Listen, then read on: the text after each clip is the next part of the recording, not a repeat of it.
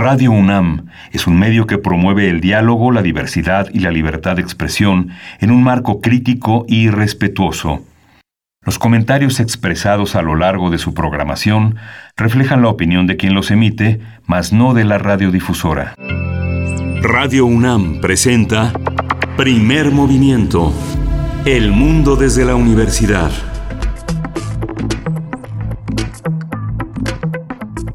Hola, buenos días. Hoy es viernes 10 de abril, viernes de asueto, viernes que le llaman Viernes Santo.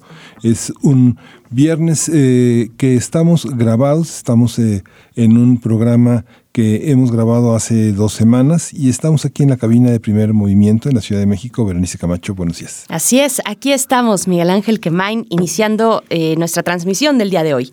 Viernes 10 de abril, les acompañamos, si así nos lo permiten, pues en este día que ya lo dices es de asueto, pero también de encierro.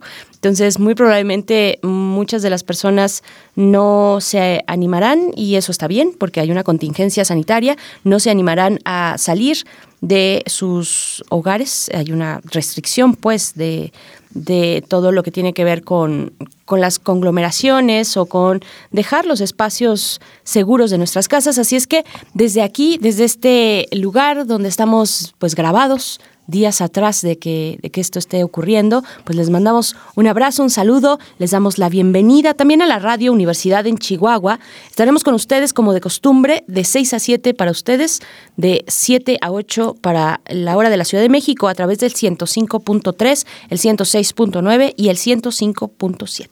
Sí, vamos a tener también un menú muy interesante para el día de hoy. Vamos a arrancar con música. Vamos a hablar con el grupo Lumaltok, que es un grupo de rock tzotzil. Está integrado por José Julián Hernández, por Sergio Mar y por Carlos Arturo Juárez López. Ellos están aquí en la cabina, estuvieron aquí en la cabina y vuelven a estar gracias a, esta, a este mundo digital que nos, eh, que nos regresa a las mejores realidades que podemos reproducir y bueno, van a estar con nosotros. Ellos son originarios de Sinacantán en Chiapas. Así es, y es que como estamos grabados, bueno, ustedes van a escuchar a lo largo de este día, en primer movimiento, una selección hecha por la producción de, de, de este programa, una selección de conversaciones, de charlas, de recomendaciones también. En este caso, pues hablaremos con Lumaltok, esta banda chiapaneca de rock. Y, así estaremos durante este día pues compartiendo reflexiones que ya tuvimos a lo largo de este año, de estos cuatro meses. Y pues bueno, vamos a iniciar con eso, con música. Y después viene nuestro radioteatro, porque hoy, como todos los viernes, tenemos radioteatro. Estaremos escuchando los cuentos Zen para meditar en shorts de John Muth. La editorial es Lo que leo. Lo que leo con la participación especial de José Gilberto Vilchis, quien es actor y director de doblaje, con el que también tuvimos eh, pues una conversación interesante sobre esta eh, pues la profesión del doblaje en México que es cosa seria es cosa seria. Y bueno eso para nuestro radioteatro Miguel Ángel. Sí vamos a tener eh, una nota nacional amplia muy amplia que es el tema del feminismo. Para nosotros la problemática de las mujeres de todas las mujeres desde las niñas hasta las mujeres mayores es parte de lo que nosotros reflexionamos todos los días. Y vamos a comentarlo con la con Melissa Fernández Chagoya ella es doctora en Ciencias Sociales por la Universidad Autónoma Metropolitana de la Unidad Xochimilco, es profesora de carrera en la Universidad del Claustro de Sor Juana y forma parte del Sistema Nacional de Investigadores. Ella ha trabajado eh, epistemología y metodología feministas, teorías de géneros, violencia contra las mujeres y de género, análisis crítico de la masculinidad y vale mucho la pena escucharles un gran resumen de muchas de las cosas que nos, que nos han pasado. Y también para nuestra nota del día estaremos conversando con Juan Martín Pérez García. Él es director ejecutivo de la Redim, la Red por los Derechos de la Infancia en México, y es una conversación que tuvimos a finales de febrero con él. Una conversación, como este programa es grabado, pues bueno, son conversaciones importantes. En este caso, con él estuvimos platicando sobre el acuerdo entre el gobierno de la Ciudad de México y la CEP ante la alerta Amber. Así es que, bueno, pues interesante de verdad todo lo que tengan que decir los especialistas de la Redim sobre las infancias en nuestro país y ese es el ángulo que proponemos para nuestra nota del día. Sí, vamos a tener también en esta, en la poesía necesaria, la poesía de Luis Flores. Así es, Luis Flores, que, que es, bueno, es eh, conductor de Muerde Lenguas, en Resistencia Modulada. Te mandamos un abrazo, Luis Flores, y a todos nuestros compañeros, a los de Resistencia Modulada y a todos los que están haciendo radio de manera remota también. Eh, pues bueno, en estos momentos de, de, encierro, de encierro social, de distanciamiento social. Y pues bueno, después también tenemos nuestra mesa del día en este viernes. Estaremos conversando sobre la ética periodística y la filtración de imágenes eh, filtración de imágenes sensibles. Lo vamos a conversar con María Hilda Gómez. ¿Es María Hilda? Hidalia. María Hidalia, sí, perdón. Ah. Lo vamos a conversar con María Hidalia Gómez. Ella es periodista, investigadora y editora en jefe del periódico Eje Central. Y también en esta mesa nos acompañará Marco Lara Clar.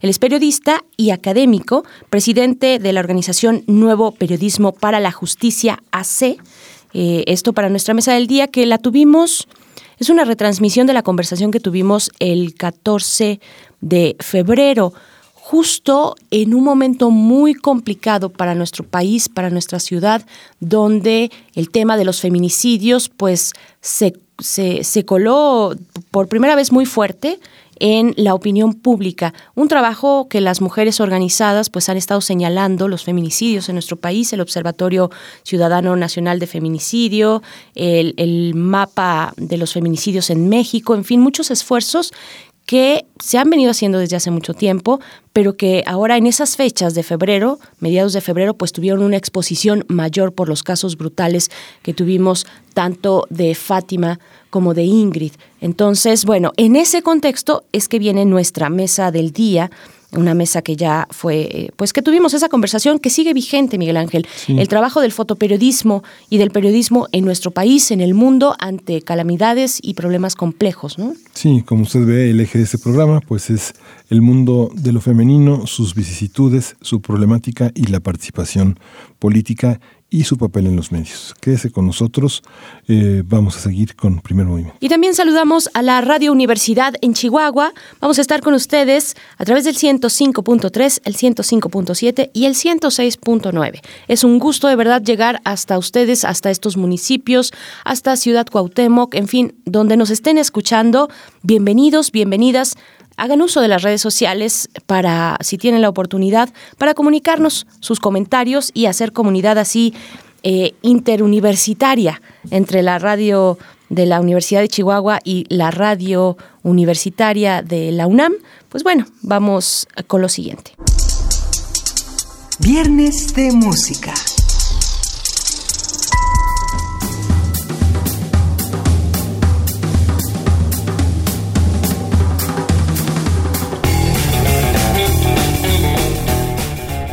Hoy se celebra el Día Internacional de la Lengua Materna, instaurado por la Asamblea General de la ONU desde 2002, con el propósito de promover el multilingüismo y la diversidad cultural. Para este año, la UNESCO celebra a las lenguas sin fronteras, ya que las lenguas locales y también las transfronterizas pues tienen esta capacidad de promover el diálogo, el diálogo de una manera pacífica, también eh, contribuir a la preservación del patrimonio indígena.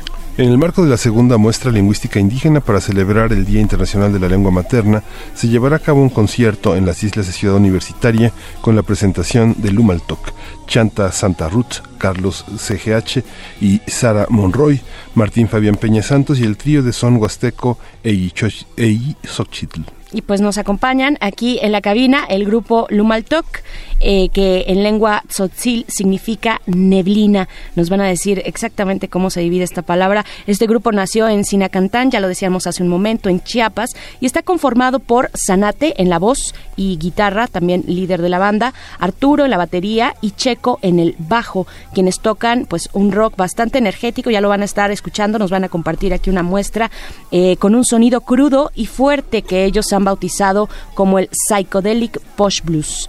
Eh, conversaremos con los integrantes del Lumal Talk y también acerca del Día eh, de la Lengua Materna. Y pues aquí están ya en esta cabina Sanate, Arturo, Checo, integrantes del Lumal Talk. ¿Cómo están chicos? ¿Quién es Sanate por acá? Aquí estás. Soy yo, Sanate. Hola, gracias, bienvenido. Gracias. Arturo, acá. Aquí. Hola Arturo y Checo. Hola.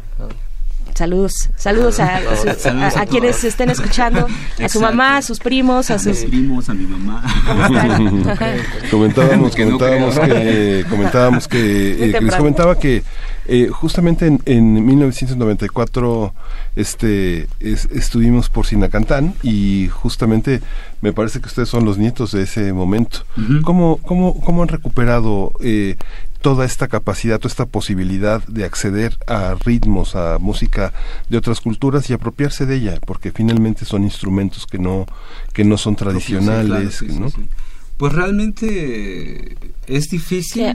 es un, movimiento pues difícil, eh, lo que estabas contando del 94, realmente afectó gran parte de la ciudad y de los pueblos, pero creo que fue también para abrirnos los ojos, también por mi parte, ¿no? Eh, ese movimiento hizo que me diera cuenta también de que como hablante de Tzotzil y como indígena teníamos esa voz y que podíamos alzarla. Y creo que también eso formó gran parte de mi vida. Y eso es lo que nos orilló también a hacer música, es también revolución. Estamos también haciendo una revolución pero con música, sin violencia. Queremos paz, que es lo que necesita todo México. Necesitamos paz y qué mejor que con la música, ¿no? Entonces creo que eh, el adueñarse de una guitarra eléctrica o escuchar música eh, fue es muy difícil en Chiapas realmente porque eh, allá no tenemos tanto acceso a internet o a música, a instrumentos. Y fue un reto, pero lo hicimos y, y aquí estamos. pero chicos, también fíjense que junto con otras eh, otros ritmos también, por ejemplo el hip hop, pienso ahí, eh, muchos compañeros de ustedes, eh, músicos de comunidades originarias, pues toman estos ritmos y a través de ellos traducen muchos sentimientos como los que ya nos estabas contando, pero finalmente también se enfrentan a una tradición, ¿no? Porque no son no son ni instrumentos ni ritmos y, no no son sonoridades que sean propias de su comunidad. ¿Cómo lo hicieron ustedes? ¿Tuvieron en algún momento algún algún tipo de choque tal vez cultural eh, con, con, esta expresión musical que tienen a través del rock? Sí, cuando, cuando nosotros iniciamos era, era más difícil aún. Ahorita igual es, este, las cosas se abrieron un poco más. Conforme el tiempo pasa, pues nos han ido aceptando. Pero al principio sí les costó bastante a la gente, sobre todo a los mayores, no a los ancianos, porque ellos están acostumbrados a, a escuchar y a tocar solo música tradicional, ¿no? O si a lo mucho entonces era cosas como lo típico mexicano, ¿no? Las cumbias. Cumbias y eso. Entonces sí, escuchar de, de pronto algo tan estruendoso como lo que hacíamos nosotros sí les, les movió, pero, o sea, y en ese momento pues sí nos, eh, nos tacharon de, de locos, ¿no? Porque pensaban que lo que hacíamos era básicamente eso, pura locura y, y sin sentido. Pero, este, ya nosotros también nos hemos ido encargando de demostrarles que, que lo que hacemos también es parte de, de un crecimiento, ¿no? De, de, una transformación del propio pueblo, de que los jóvenes pues también tienen nuevos gustos, ¿no? Y van adquiriendo nuevas cosas. Y pues es, eso en parte, pues como decían antes, ¿no? De, de todo este movimiento, pues fue parte de lo que influyó, ¿no? Porque así también nos demostró que, que en los pueblos también pues se podía vivir de, un, de una manera diferente, no ser incluyentes en todo, o sea, no, no, no éramos un mundo aparte pues, sino que seguíamos formando parte de este mundo y como tal pues también adquiríamos nuevas cosas. Y pues nosotros también hemos ido adquiriendo estos sonidos nuevos y los hemos ido adoptando como parte nuestra también, sin perder claro de, de nuestras culturas y de, nuestras tradiciones, eso lo llegábamos siempre y es algo de lo que siempre estamos orgullosos, pero pues también miramos hacia, hacia otros caminos, ¿no? claro, háblenos también del proyecto, cómo decidieron, eh, bueno, primero cómo se juntaron, iban a la escuela, juntos, son vecinos, y, cómo decidieron que era el rock la manera en la que se iban a, expresar. Pues realmente los, que nos conocemos más tiempo, Sergio y yo. Empezamos como a componer desde la secundaria. Realmente nunca pensamos en llegar tan lejos pero sin darnos cuenta empezamos a construir canciones en Tzotzil y, y pues no, como dije, no pensé que llegaríamos tan lejos. Fue un sueño que empezó por diversión e incluso hasta la fecha nosotros lo hacemos porque nos gusta, es lo que satisface nuestra alma. Es una nueva forma de ver la cosmovisión de los pueblos también. Una cultura no puede quedarse estancada, tiene que evolucionar. Y tal vez nosotros somos la evolución de eso. Estamos haciendo nueva música, tal vez no la música tradicional que hacen los, los viejos de allá, los ancianos, que respetamos muchísimo. Al principio quisimos tocar música tradicional, pero era un sentido tan enorme y tan espiritual que no entendíamos. Entonces decidimos dejar de hacerlo porque realmente para llegar a ser músico tradicional tienes que conectarte realmente más allá de, de lo físico y lo que vemos aquí. Los músicos tradicionales se conectan con la naturaleza y todo eso, cosa que nosotros apenas vamos aprendiendo.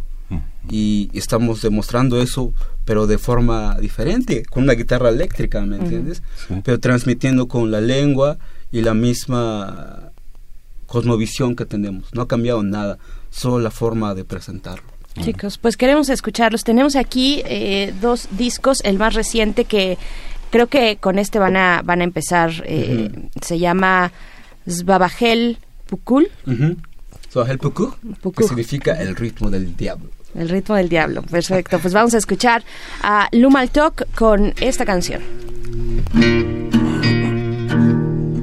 Un, dos, tres, cuatro.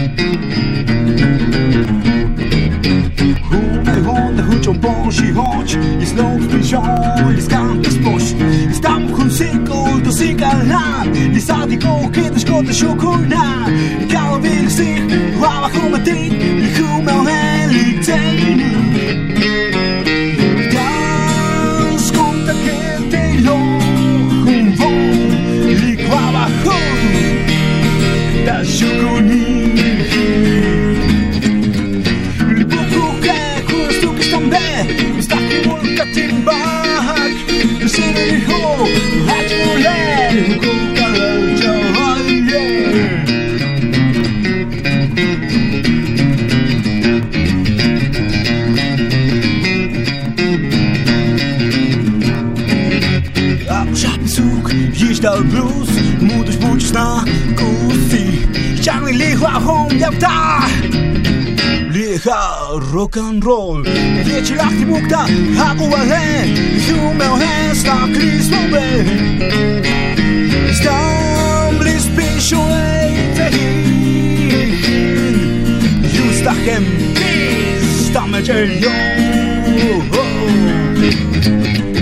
Rumunio szuk Tatina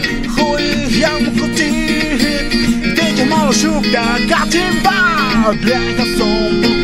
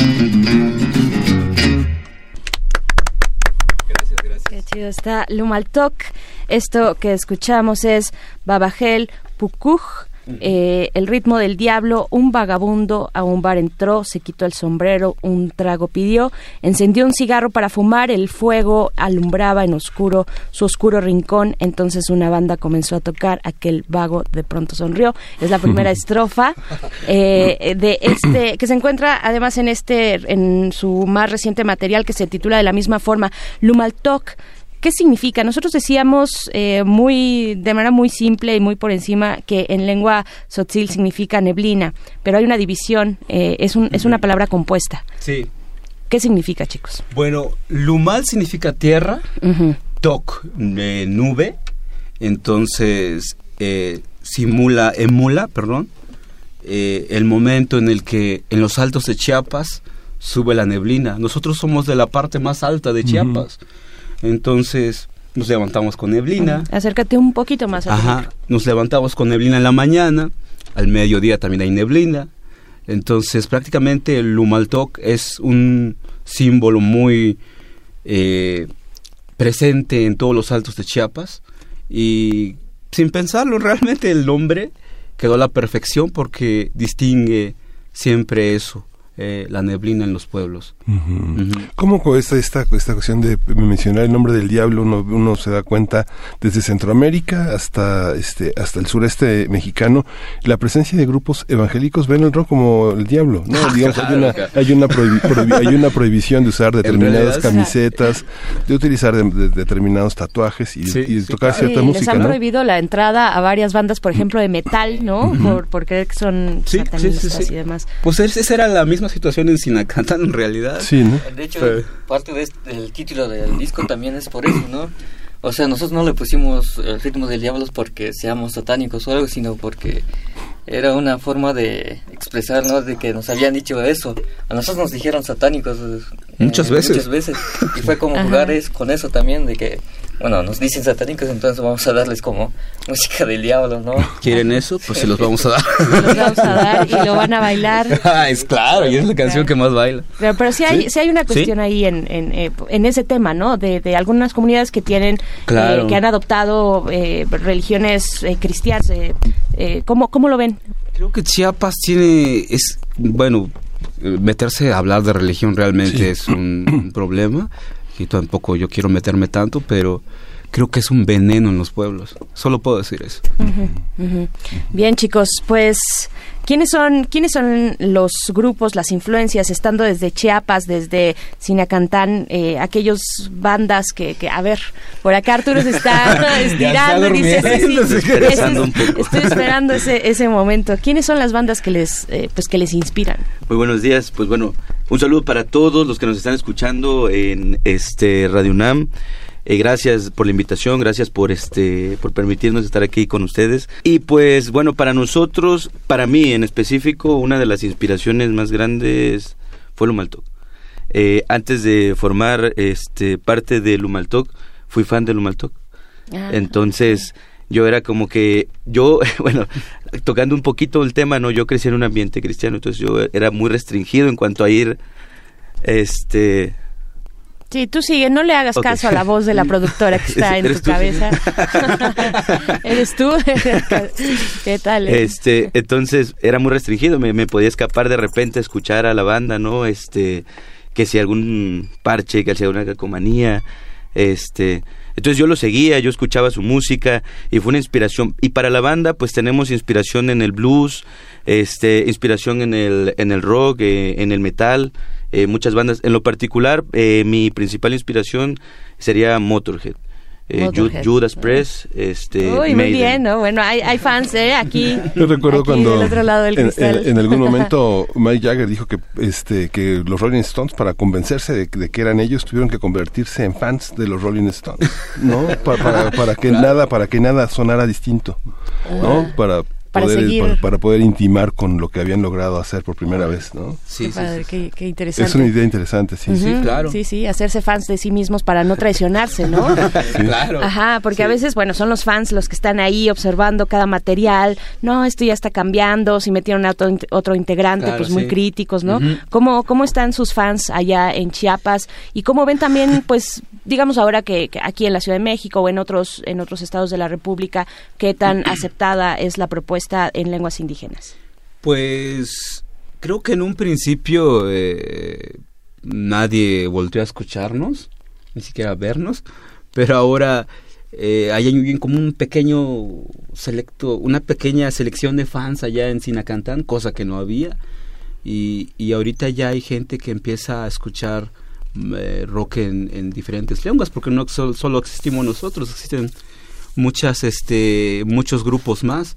Entonces, creo que la gente va cambiando poco a poquito de idea también y allá ahorita los fans están felices cada que sacamos un nuevo disco, están esperando de hecho los discos. Y, eso es lo que satisface a un artista, ¿no? Que, que la música empieza, empiece a, rodar, ¿no? Y como dije hace rato, creo que la mejor arma es la música, la palabra. Y, y, es lo que intentamos hacer, hacer música. Claro. Queremos hablar mucho con ustedes, pero bueno, el tiempo es, es, corto, así que vamos, a pedir, vamos a pedirle. Jaime Madrid pide que toquen Patria. no se, ¿Se puede o...? ¿Por qué, ¿Por la risa? no, no teníamos preparado. No, teníamos, no, venimos, no venimos preparados. Pero vamos a aventarnos un blusecito. Muy, muy bien, hay que decir nada más, chicos, estamos eh, transmitiendo en Facebook Live, así es que ustedes se pueden meter a... Mm, Primer Movimiento UNAM y ahí estamos, ahí estamos en Facebook Live. Vamos. Bien,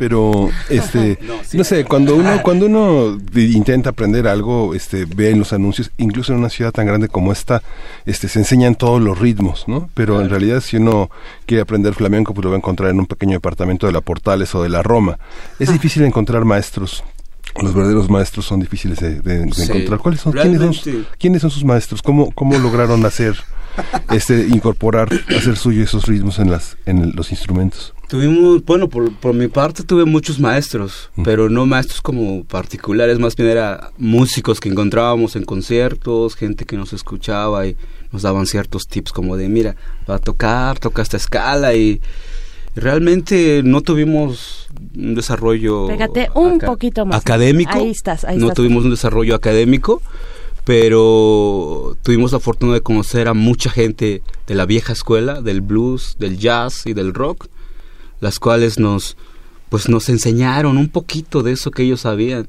y nosotros siempre fuimos muy abiertos a las críticas y a todo lo que nos decían. Si me decían ensaya esta escala, la hacía y eso creo, creo este estilo que tengo y, y el blues siempre lo amé por, por mi maestro del blues que es eh, el maestro Shangit, el chango. Un saludo para él allá en San Cristóbal. Él tocaba el saxofón, toca el saxofón y cuando tocábamos con él realmente era improvisar, él era jazzista y bluesista y, y él fue como de, mis primeros maestros del blues. Tenemos aquí estos dos... Eh, estos dos discos, el más reciente que nos han compartido Zbabagel Pukuj eh, de Lumaltok y este disco se grabó, se grabó precisamente en, San Cristóbal, ¿no? Pero háblenos de la portada brevemente porque ahorita vamos a ir eh, vamos a ir también con sus presentaciones, que nos inviten, que inviten también si tienen redes sociales, creo que tienen, ¿no? Entonces, bueno, eh, ¿qué, qué, decir de la portada? Es una eh, pues una calavera a la un cráneo este todo en dibujo de perfil y está entregando algo a una mujer que tiene el rostro cubierto y atrás están las montañas, un, un río. ¿Qué es esto? Este, en realidad es una historia. Queríamos contar una historia desde la misma portada y tomamos parte de las propias canciones.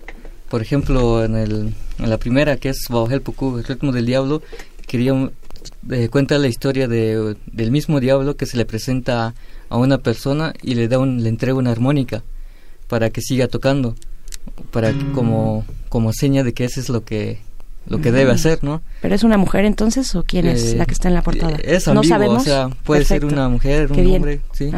Y este y también lo, de atrás no hay un coyote aullando, también es parte de una canción que es el aullido de los lobos, de los coyotes, entonces como que va mezclando varias historias y que van formando una sola, ¿no? ¿Y quién lo hizo? Este, el, arte lo hizo Quique, un, un artista de allá de, de Cinecantán, y pues también igual no es tan dedicado a eso pero pues nos hizo la portada como como como un regalo prácticamente. Se ve se ve la verdad es que está está bastante padre y viene muy bien con todo el concepto del disco. Pues chicos tenemos que despedirnos con música. Qué vamos a escuchar eh, Nos vamos ya. Pues, la del ritmo del diablo estaría muy bien. Ok. no, esa, con esa empezaron. con esa empezamos. La última, ¿no? La última del disco. Smejel. el abrazo de la bruja. Perfecto, muchas gracias chicos. Con esto nos despedimos de ustedes, Lumal Talk. Nosotros seguimos aquí en primer movimiento. Vámonos.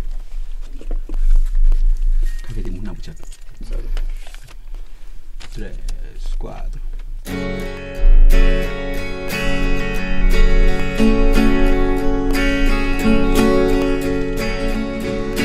Чибалта муктабе Мухна бучибалт Ти и косил Шаа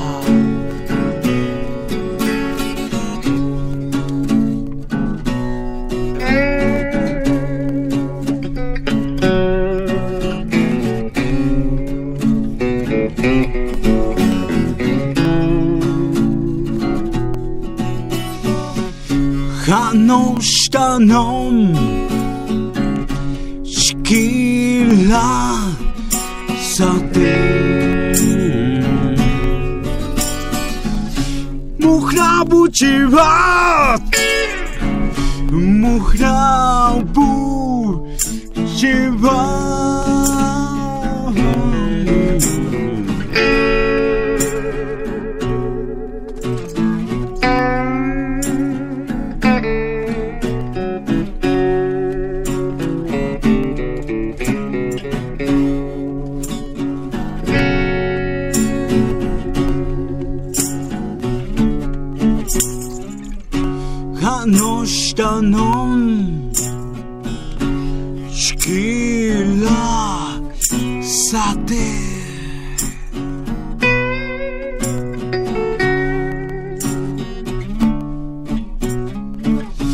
Taşmakşa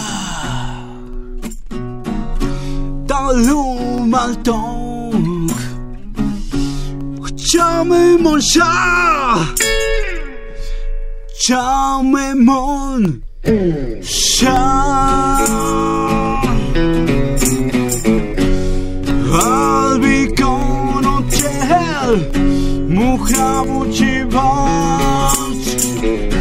Tych i kosy chan Muhram uchivat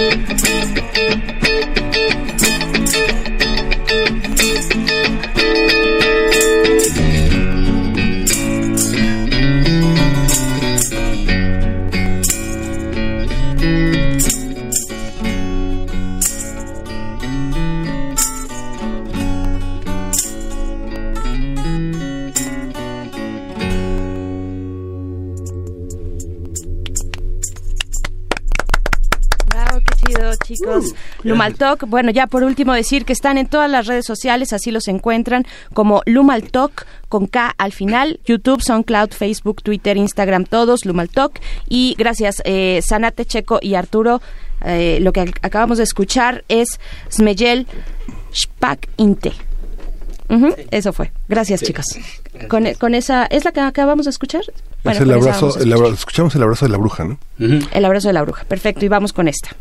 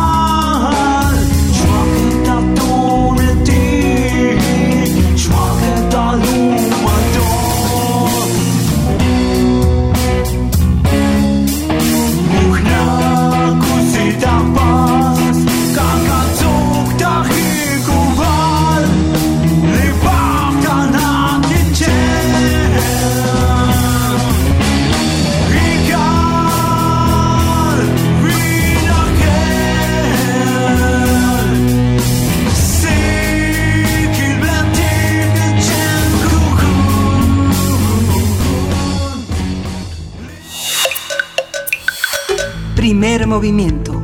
Hacemos comunidad. Bueno, después de la selección musical a cargo de Lumal Talk, vamos a escuchar nuestro radioteatro, porque hoy es viernes, viernes de radioteatro, y vamos con esto, cuentos zen para meditar en shorts. Para teatros, los radioteatros de primer movimiento.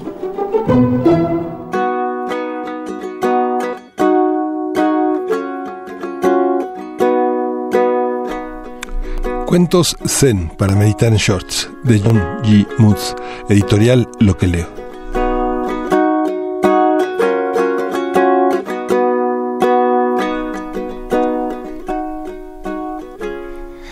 Miguel, afuera hay un oso. ¿Un qué? Un oso muy grande.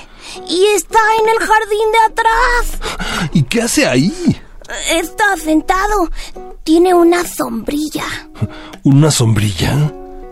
Cuando salimos al jardín, mi hermana Aries ya estaba hablando con el oso. Disculpen que haya llegado sin avisar. El viento se llevó volando mi sombrilla desde mi jardín hasta el de ustedes. Pensé en venir a recogerla antes de que causara molestias. Hola, yo soy Miguel. Él es Carlos y yo soy Adi. Mucho gusto. Yo soy el oso lago tranquilo.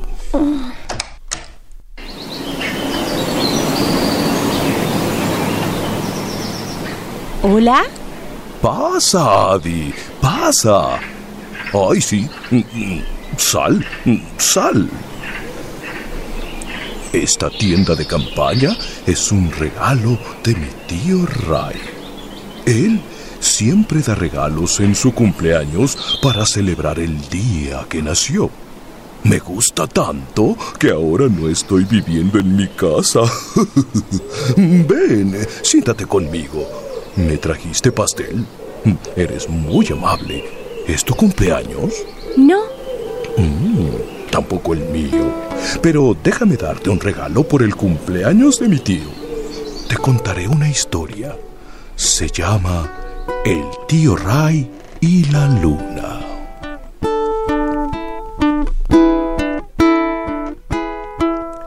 Mi tío Ray vivía solo en una casita en lo alto de la montaña. No tenía muchas pertenencias, llevaba una vida sencilla y tranquila. Una noche descubrió que tenía una visita. Un ladrón había entrado a su casa y estaba rebuscando entre sus pocas pertenencias.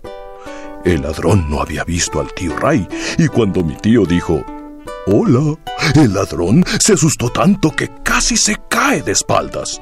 Mi tío le sonrió al ladrón, le estrechó la mano y le dijo, Bienvenido, bienvenido. Qué amable eres en visitarme. El ladrón abrió la boca para hablar, pero no se le ocurrió nada que decir. Como Ray nunca deja que nadie se vaya con las manos vacías, buscó en su pequeña casa un regalo para el ladrón, pero no tenía nada que darle. El ladrón comenzó a retroceder hacia la puerta.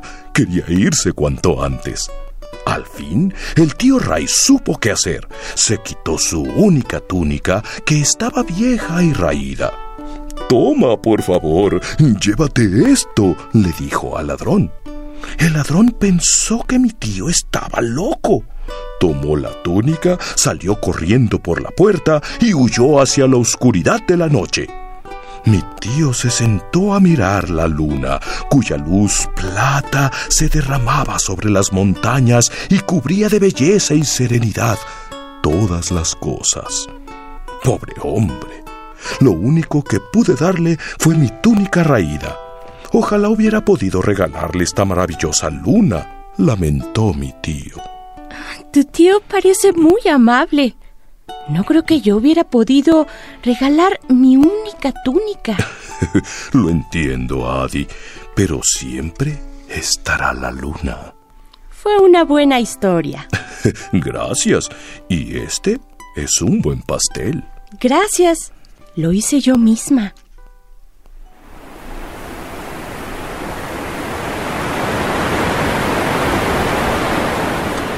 Hola, lago tranquilo. Eh, Estoy aquí arriba del árbol.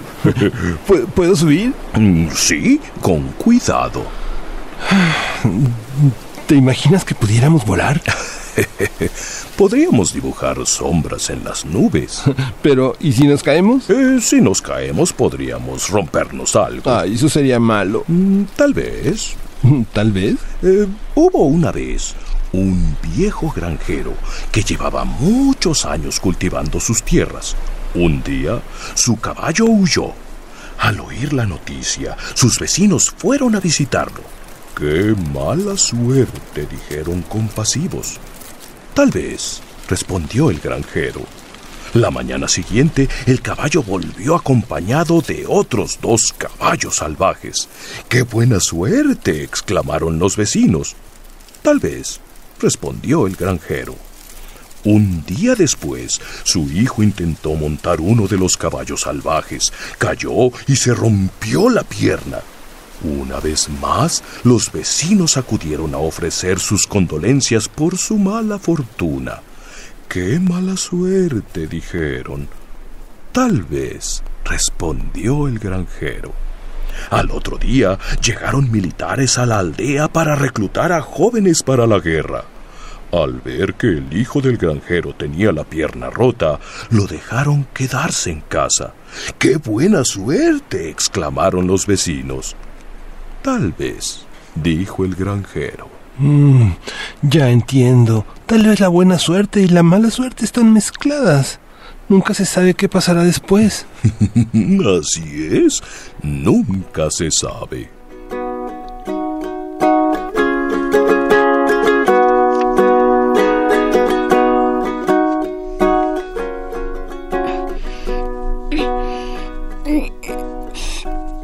Miguel me dijo que no podía traer todas nuestras cosas para ir a nadar. Eh, estoy enojado con él. Siempre está diciéndome qué hacer. Así que me traje todo. Mm, la piscina es pequeña. No sé si todas esas cosas quepan. Vamos a ver. Mm, vamos a ver. Uh. Oh, las cosas pueden nadar, pero nosotros no.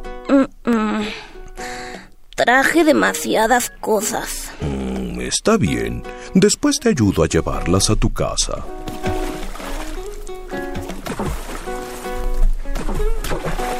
¿Por qué Miguel tiene que decirme siempre, siempre qué hacer?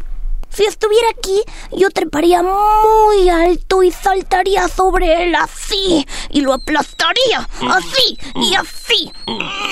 Mm. Eh, Carlos, pasaste todo el día enojado con Miguel. ¿Notaste cuánto nos divertimos? Perdón por traer tantas cosas. Hmm, no necesitas pedir perdón. En este momento necesitas cargar. Agárrate bien. Te contaré una historia. Dos monjes viajeros llegaron a un pueblo. Ahí estaba un joven esperando poder bajar de la silla donde la cargaban. La lluvia había formado charcos profundos, y la joven no podía atravesarlos sin arruinar su poda de seda. Tuvo que esperar de pie. Se veía muy molesta e impaciente y regañaba a sus asistentes, quienes no podían ayudarla a cruzar los charcos porque no tenían dónde dejar los paquetes que cargaban. El monje más joven se dio cuenta de cómo estaba la mujer y siguió adelante sin decir nada.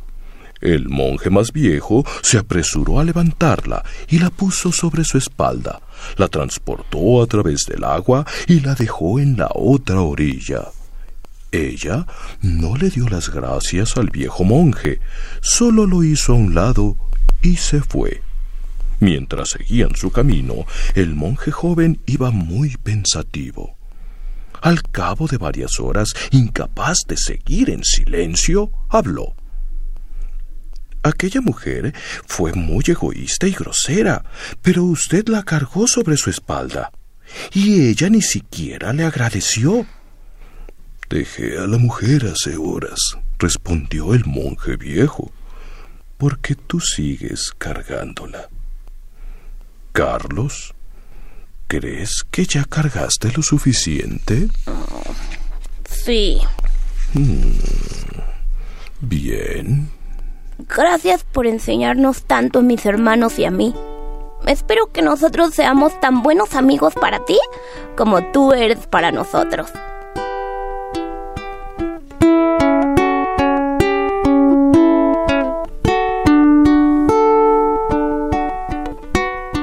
Cuentos Zen para meditar en shorts de John G. Moose, editorial Lo que leo 2019.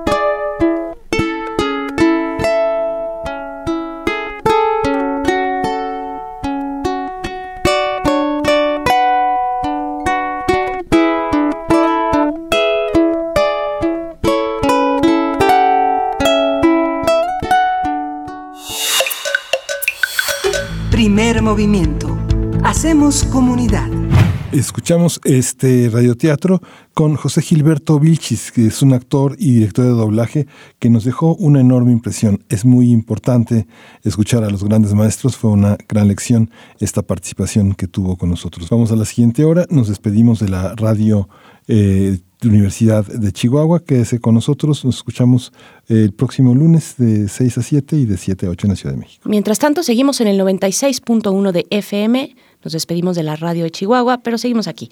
Y también en nuestras redes sociales www.radio.unam.mx. Les invitamos a hacer una pausa musical. Vamos a escuchar a la banda inglesa Supergrass.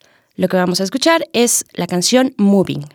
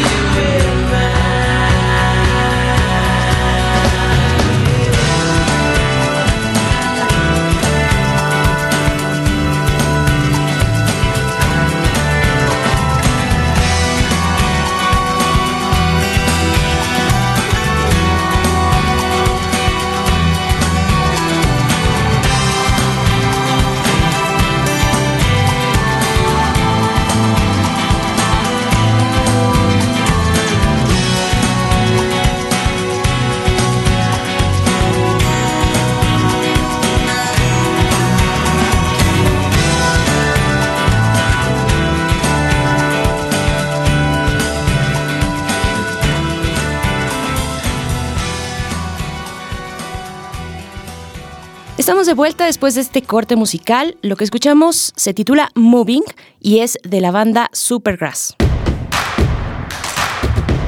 Síguenos en redes sociales. Encuéntranos en Facebook como Primer Movimiento y en Twitter como arroba PMovimiento. Hagamos comunidad.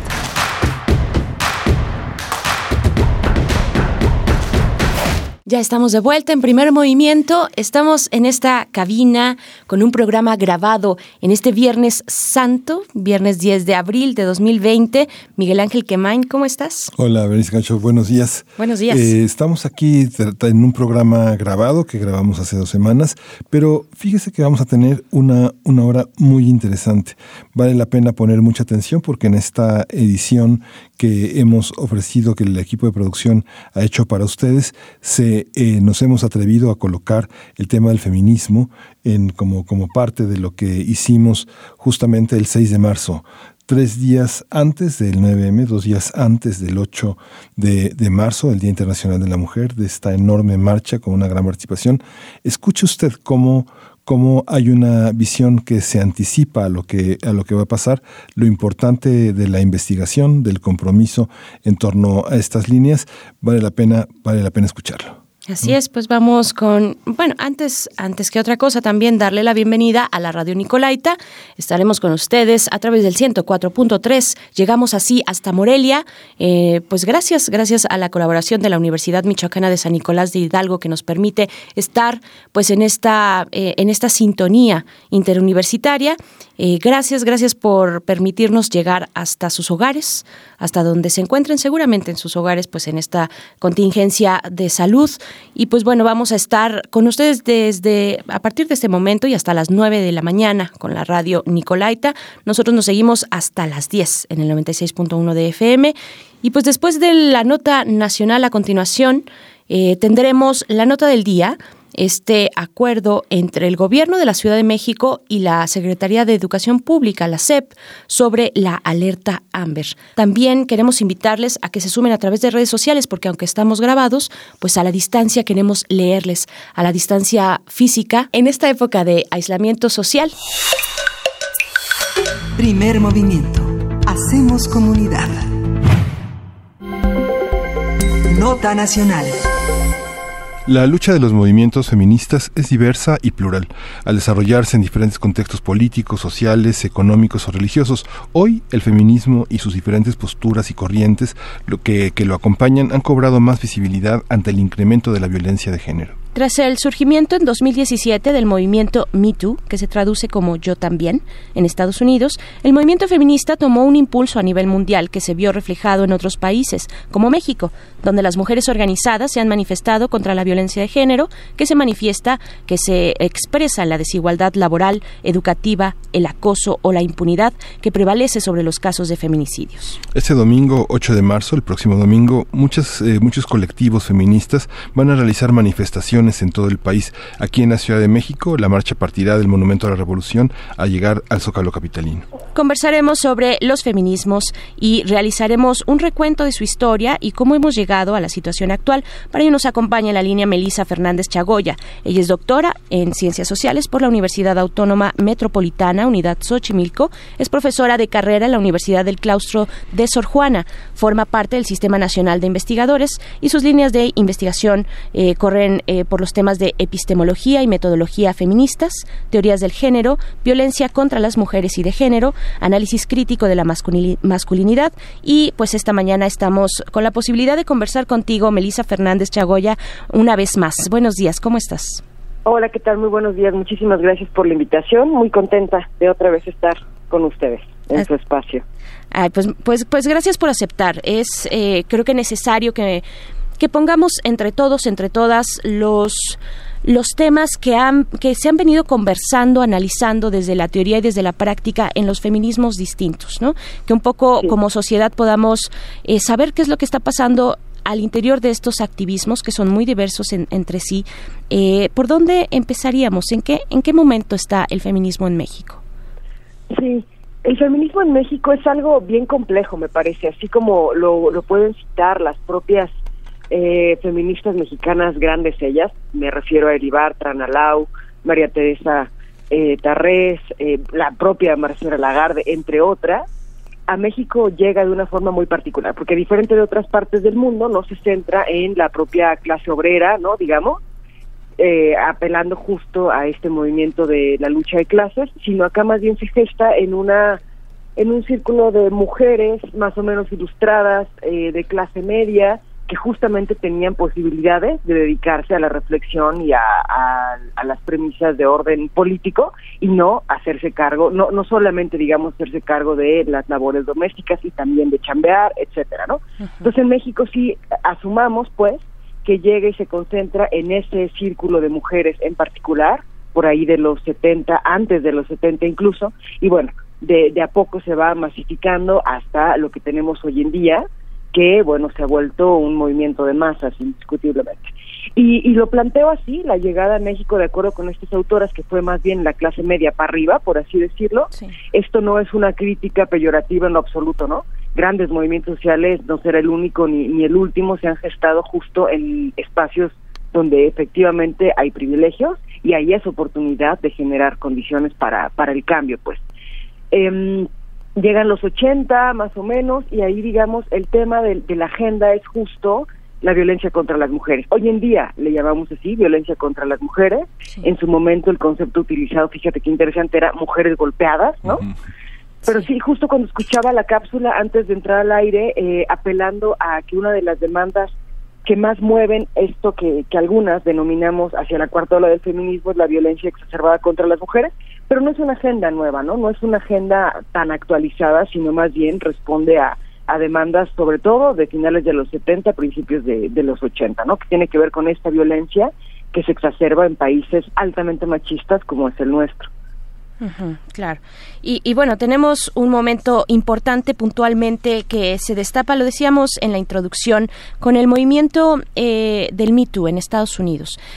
Hay una hay una influencia, por supuesto, en todos los aspectos y en el y en el sentido de los eh, de, los de los movimientos feministas o de las corrientes feministas eh, frente a Estados Unidos con México, ¿no? ¿Cómo cómo describir también lo que estuvo ocurriendo por allá en aquellos años, un poquito antes, esta cuestión cuando las mujeres negras dicen le dicen a las mujeres blancas, pues sí somos feministas, pero también somos negras, somos mujeres, pero también somos negras. Y tenemos varios eh, varias cuestiones que atraviesan nuestra vida, nuestro cuerpo, eh, nuestras actividades eh, y, que, y que nos van poniendo todavía más atrás de donde están ustedes, ¿no?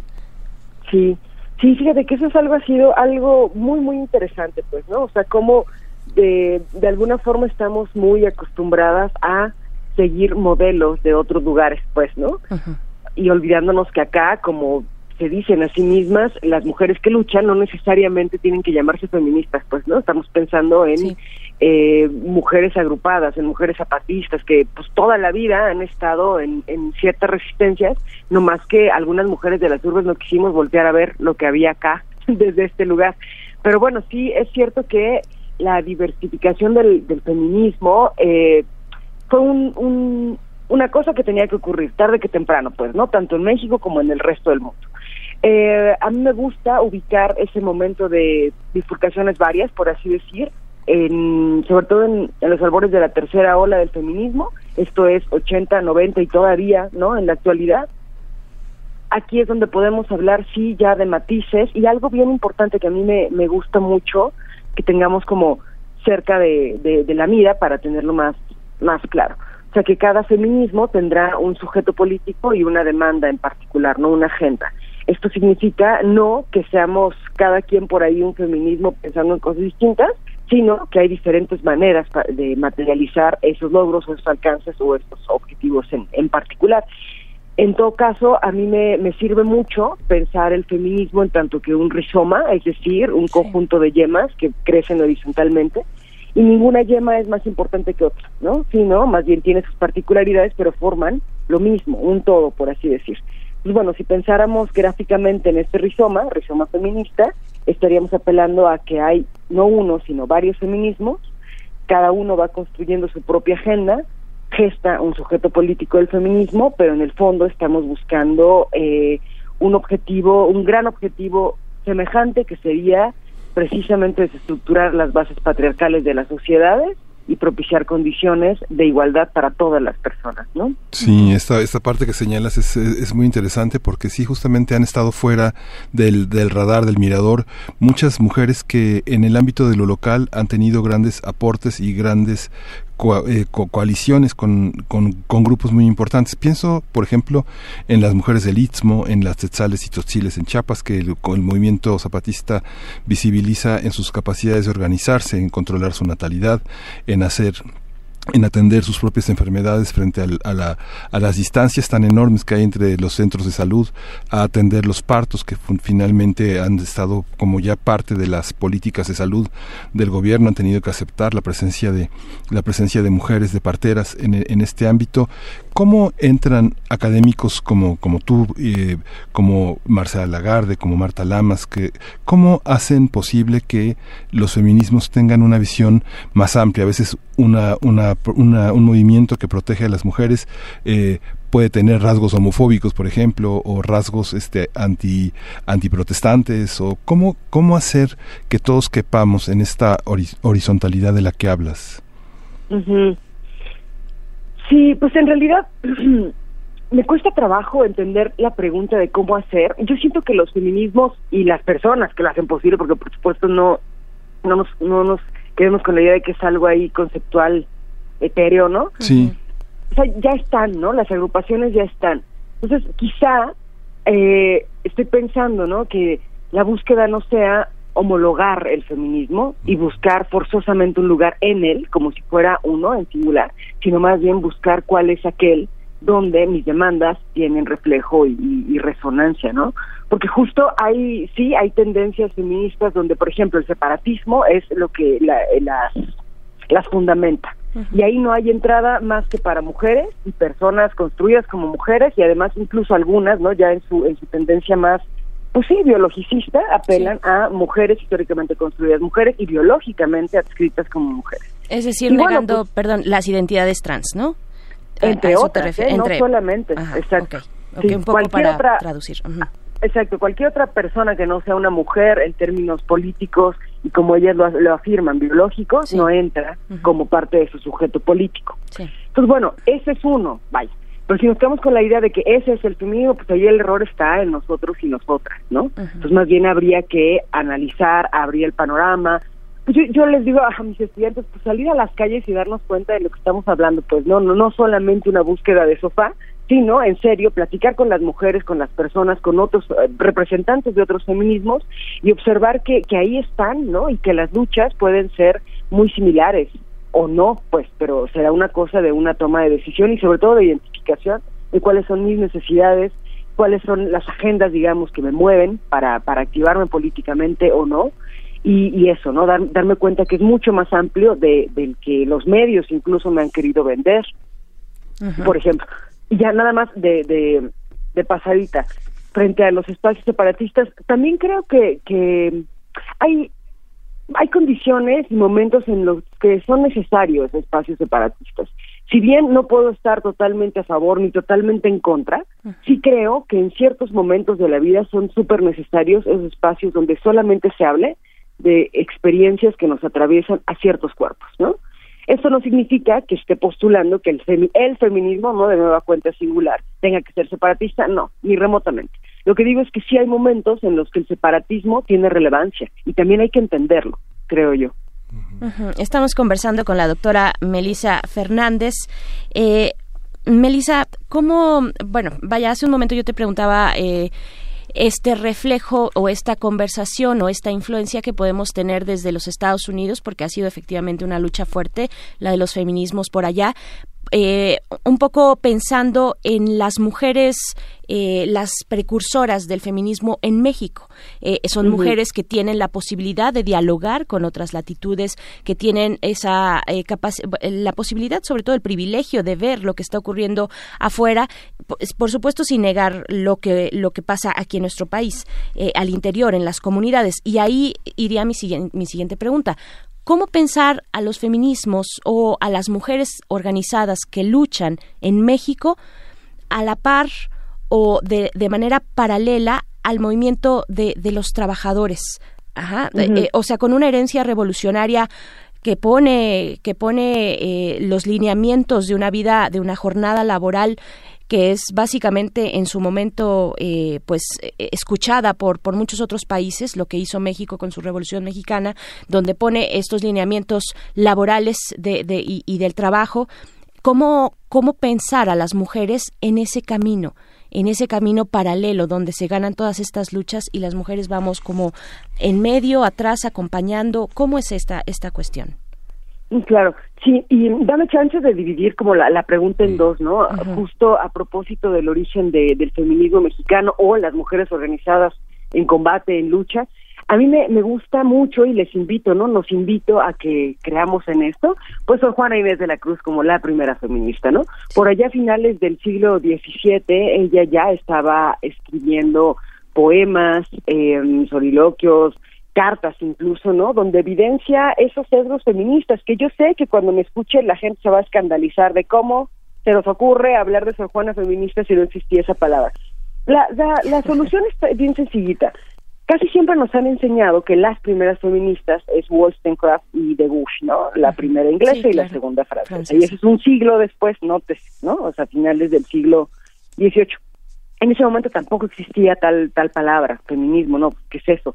Y sin embargo nadie se escandaliza de decir que ellas son las primeras feministas. Luego entonces, quizá el escándalo no está tanto en poner conceptos donde no existían, sino más bien en auto autorizarnos literalmente para ser las primeras feministas, ¿no? Y por supuesto con la propia Sor Juana. En algunos de sus textos, de sus poemas, les recomiendo particularmente Primero Sueño, ahí ella ya se estaba adelantando, como fue su costumbre visionariamente, hablar del derecho de las mujeres al estudio, por ejemplo, y no solamente al acceso a las universidades, sino a este derecho y esta necesidad que tenemos, fíjate qué interesante, de educarnos entre mujeres, ¿no? Así como la herencia catedrática entre filósofos varones, ella decía, ¿qué pasaría si nos educáramos entre nosotras, que tenemos una visión del mundo distinto justo por haber estado siempre en la periferia, ¿no? Porque es momento en que estamos teniendo que eh, convencer que tenemos alma, en fin. Entonces, bueno, pues yo por ahí pondría nuestro origen, por supuesto, con nuestra Sor Juana feminista y haciendo alusión a que no se necesita que exista la palabra para que ella ya reivindicara el derecho de las mujeres a la libertad en su momento, ¿no?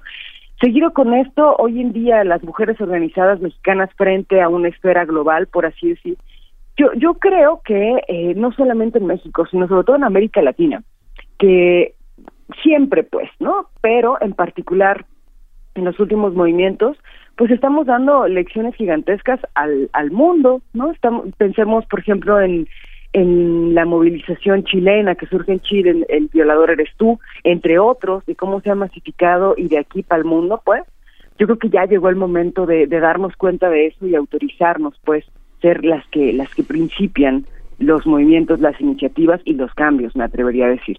Algo sobre el Me Too, que también yo recuerdo eh, en la otra, la otra ocasión que amablemente me invitaron, justo hablar de este tema, que hay algunas autoras que, que sugieren que el origen, digamos, de, del Me Too en realidad está en el hashtag mi primer acoso, ¿no? Mm, y ese fue totalmente local, pues. Después se va para Estados Unidos, le ponen Me Too, después nos regresa y, todo lo que ya, ya sabemos. Y el primero, primerito, perdón, eh, fue en Brasil mi primer asedio, ¿no? Exacto.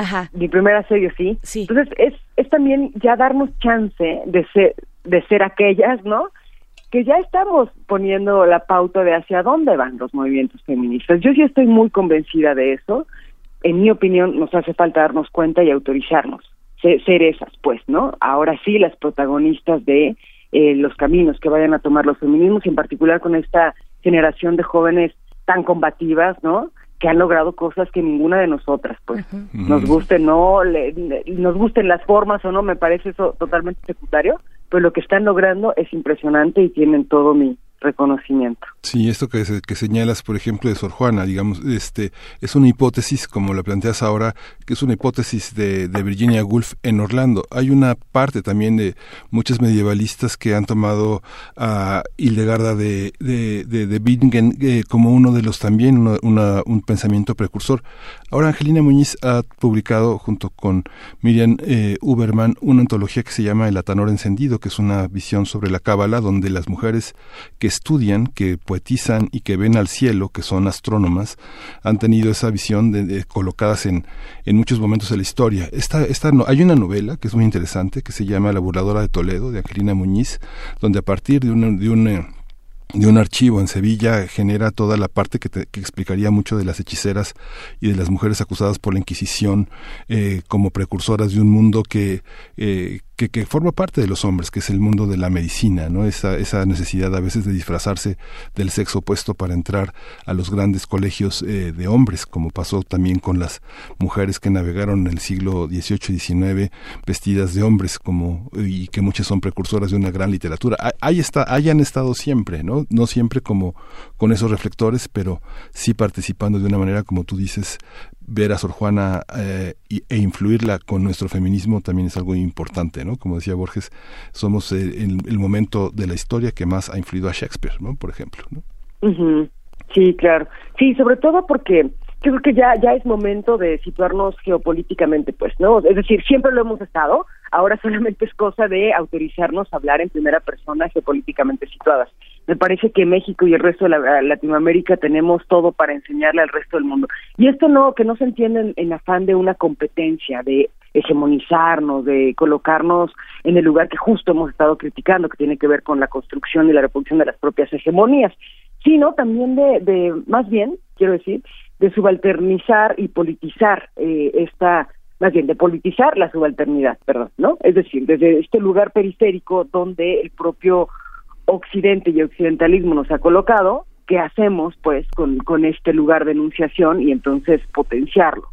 Sí creo que somos eh, precursoras de, de, muchas cosas, solo que nos ha hecho falta, para empezar, creérnosla nosotras y después, bueno, pues el reconocimiento del resto de, del mundo que en todo caso sería secundario en mi opinión, pero bueno, al menos es eso, autorizarnos y reconocerlo en primera persona. claro. Hace un momento que hablabas de Sor Juana y la ponías como la precursora para nosotros, para nosotras aquí en México del feminismo, ¿no? Sor Juana feminista. Eh, pues yo pensaba en la palabra, en, en esta palabrita que, que cómo le hemos dado vueltas o en esta gran palabra que es feminismo. ¿Por qué le tenemos miedo? ¿A qué se le tiene miedo cuando, incluso de enunciarse feminista? Eh, no, ah, bueno, ahora tenemos un presidente feminista. Este, se usa, se usa de múltiples formas y en distintos momentos también con distintas eh, intenciones políticas. Pero ¿por qué? ¿Por qué se le tiene miedo? ¿Por qué se le tiene rechazo a la palabra feminista, feminista feminismo? ¿Por qué? Pues, a ver, se me ocurre, digo, no, no lo sé pues, pero al menos esto es como lo, lo primero que, podría yo encontrar como una respuesta. Eh, nos han enseñado culturalmente a hombres, mujeres y otras figuras discursivas que cualquier cosa asociada con lo femenino es está mal, ¿no? Es malo. Un ejemplo de ello muy sencillito, sin detenernos tanto, sería el albur, por ejemplo. En este albur, en un juego discursivo de doble sentido, evidentemente sexual, quien pierde indiscutiblemente es el cuerpo penetrado, feminizado, dejado, ¿no? El mensaje de fondo es lo peor que te puede pasar es ser un cuerpo feminizado, ya independientemente de tu género, de tu orientación sexual, o sea, es independiente, ¿no? Todo lo femenino está mal. Entonces, bueno, de entrada, todas esas personas que ocupamos el umbral de lo femenino, pues estamos mal. Luego entonces la palabra feminismo apelará justo a esta reivindicación de lo femenino. Entonces me parece que ahí entramos un poco en shock cómo es posible que algo que me han enseñado que está mal es lo que por lo que se lucha ahora. Entonces, bueno, eso se me ocurriría de una forma como muy básica y seguido de ello la, la imagen que han construido los medios en torno a las feministas. Justo antes de, entrar en cabina con ustedes, estaba en Google, literal jugando, ¿no? A ver qué sale. Pues puse imágenes, mujeres feministas, y salen casi, casi que de manera exclusiva fotos de mujeres en marchas, para empezar. Le vas más para bajito y salen fotos de mujeres en marchas eh, causando algún destrozo, pues, ¿no?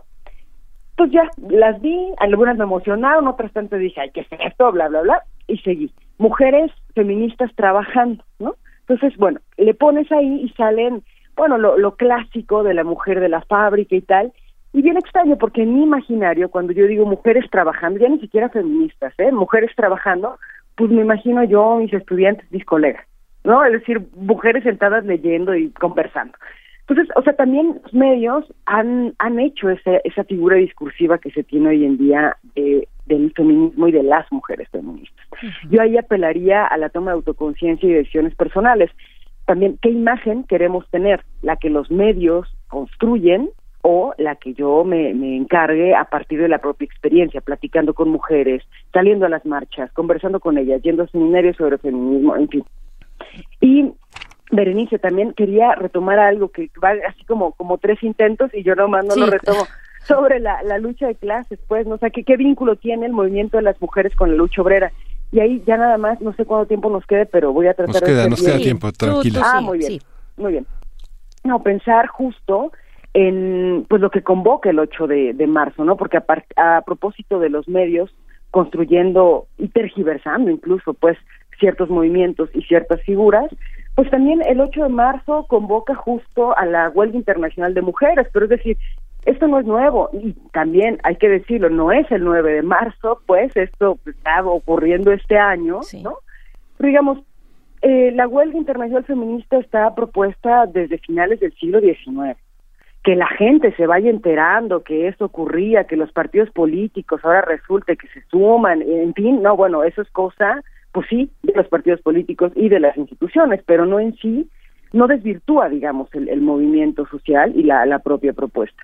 Decíamos, el Día eh, Internacional de la Mujer Trabajadora, habría que llamarle así, aunque nos dé flojera decir el nombre completo, porque justo apela a las injusticias exacerbadas y, por supuesto, en, una mezcla con la violencia hacia las mujeres, que, que ocurran en, en, un evento muy particular que tiene que ver, bueno, de nueva cuenta, Estados Unidos, Nueva York, y una, una fábrica, ¿no? Mujeres que, que son, pues sí, asesinadas por su patrón eh, por el hecho de que hay un, incendio y no pueden salir, ¿no? No pueden salir, entre comillas, pues, y bueno, pues a partir de ahí es que se empieza a conmemorar estos eventos, pues cuando las mujeres se organizan, entonces ahí hay problemas que nos causan incluso la muerte.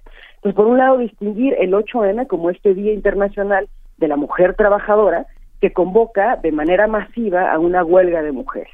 ¿En qué sentido? En que somos la mitad de la población y somos el sustento del sistema económico. Todo ese trabajo impago consolida y favorece que existe en efecto trabajo remunerado, para empezar. Distinguirlo de la iniciativa de este año en particular, del 9M, que justo apela, además de retomar el 8 de marzo, reivindicar el papel de las mujeres a propósito de la violencia exacerbada en la que estamos viviendo hoy en día, donde 10 mujeres al día son asesinadas, ¿no? Entonces sí también tener como bien clara esa distinción y no dejarnos llevar por lo que digan los medios, ¿no? Sino por lo menos dudar de ello, escucharlo y decir será, ¿no? Y buscar quizá otras fuentes.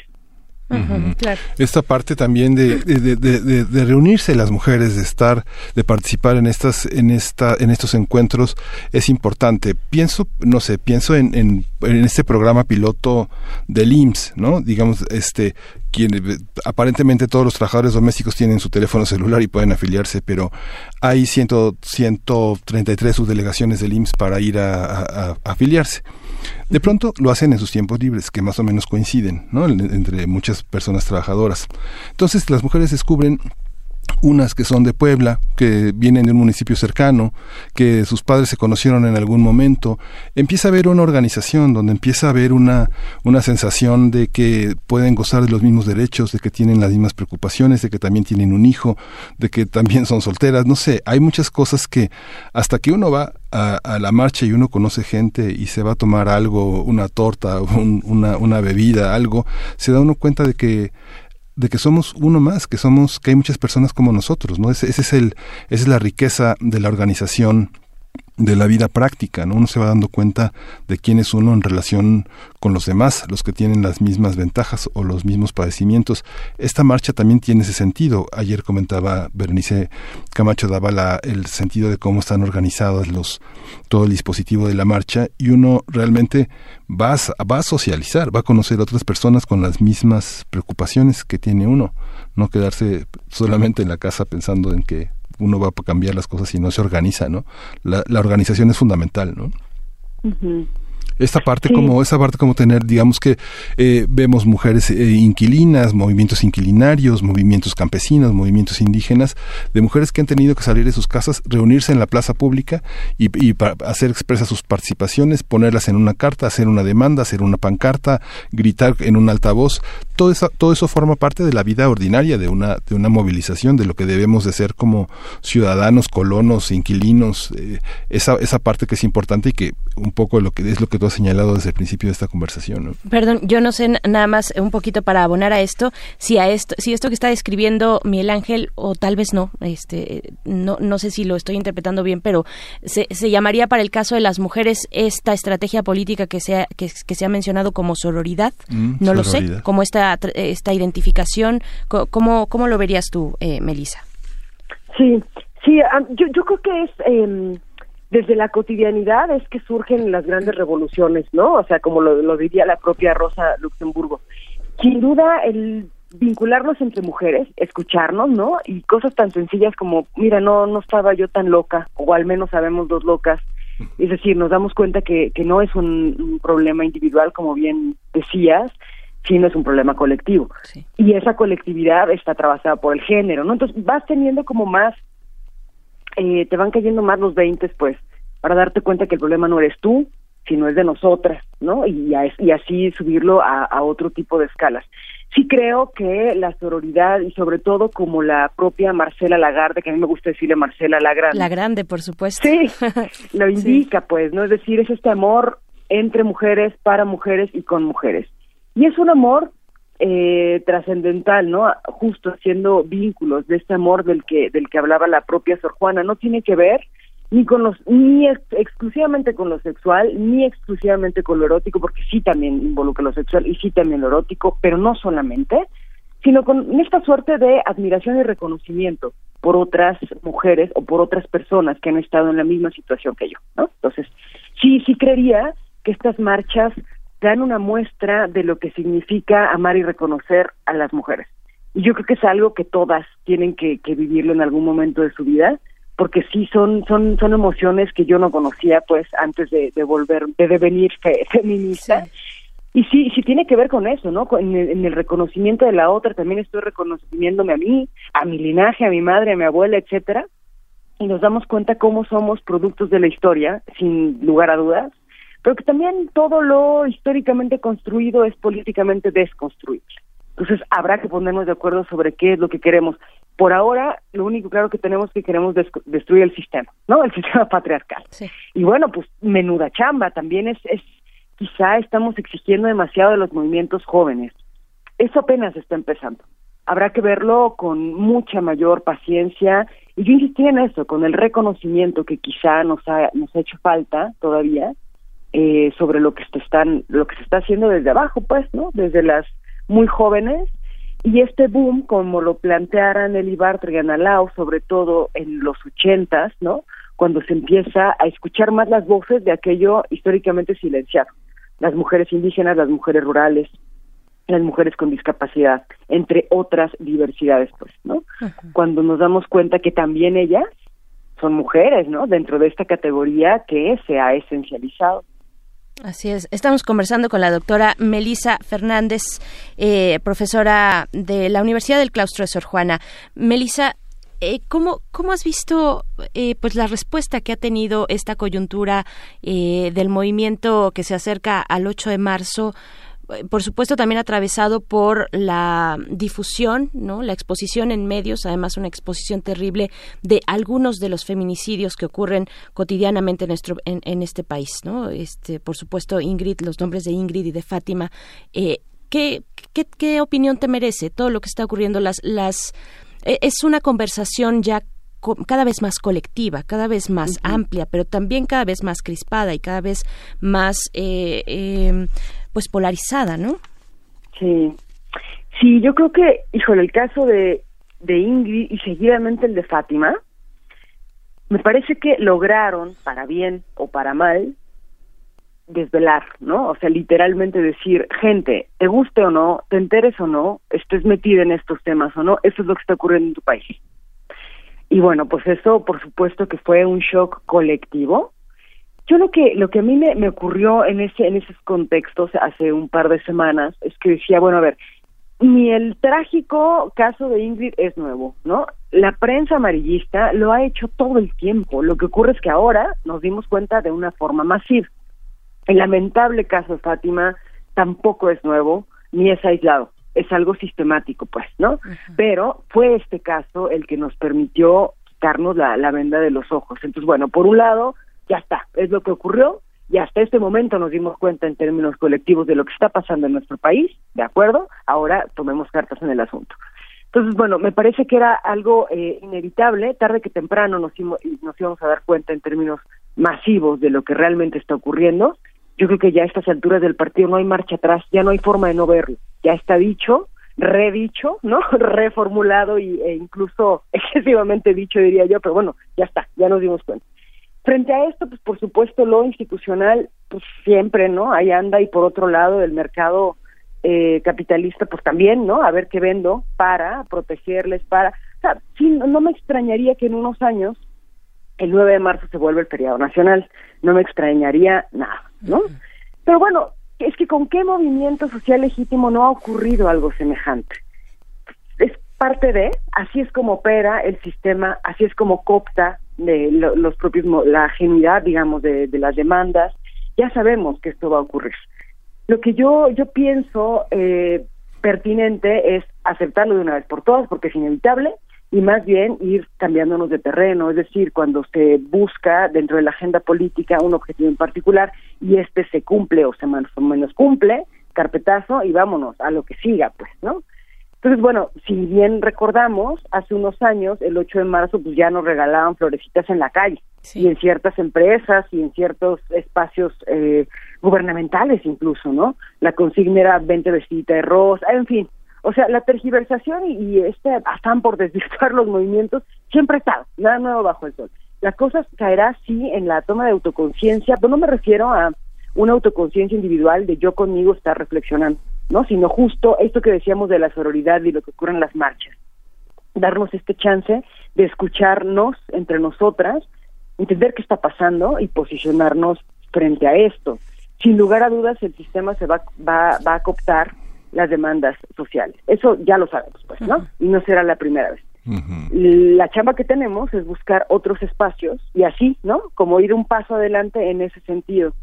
Sí. Oye, Melissa, esta, este 9 van a dejar de ir muchas niñas a la escuela, pero ¿cómo en nuestra universidad eh, estamos intentando pensar cómo, cómo, este, cómo repensar muchas de las prácticas, pero en el caso de la educación pública, de la educación básica, de la primaria y la secundaria, ¿cómo hacer, cómo trabajar en conjunto para que las manualidades, los bailables, la cooperativa no tenga esa marca, no tenga esa marca tan orientada a los niños y las niñas? ¿Qué, desde tu perspectiva, ¿Qué papel ha jugado la infancia y la adolescencia en ese sentido? Digamos que muchas personas piensan, están muy chiquitos para meterles esas ideas, pero sí les meten las ideas del rosita y el azul, de las cosas que hacen las niñas y los niños. Eh, pero por otra parte hay una resistencia enorme a, tratar de pensar. Eh, yo no se me cruzó en la mente y lo digo la palabra penalizar, pero penalizar prácticas de discriminación, de acoso, de en las en ese en esos niveles de educación, ¿no? Las niñas este no pueden ser flojas o estereotipos de género que son muy nocivos, pero no quieren hablar de feminismos, no quieren hablar de esas de esas de ese tipo de prácticas. ¿Cómo entrar en ese territorio? ¿Cómo hacerlo? Sí. Fíjate que también las las de antes, ¿no? Las feministas de antes tendrían mucho que enseñarnos y la respuesta yo creo que sí es que ya lo hicimos.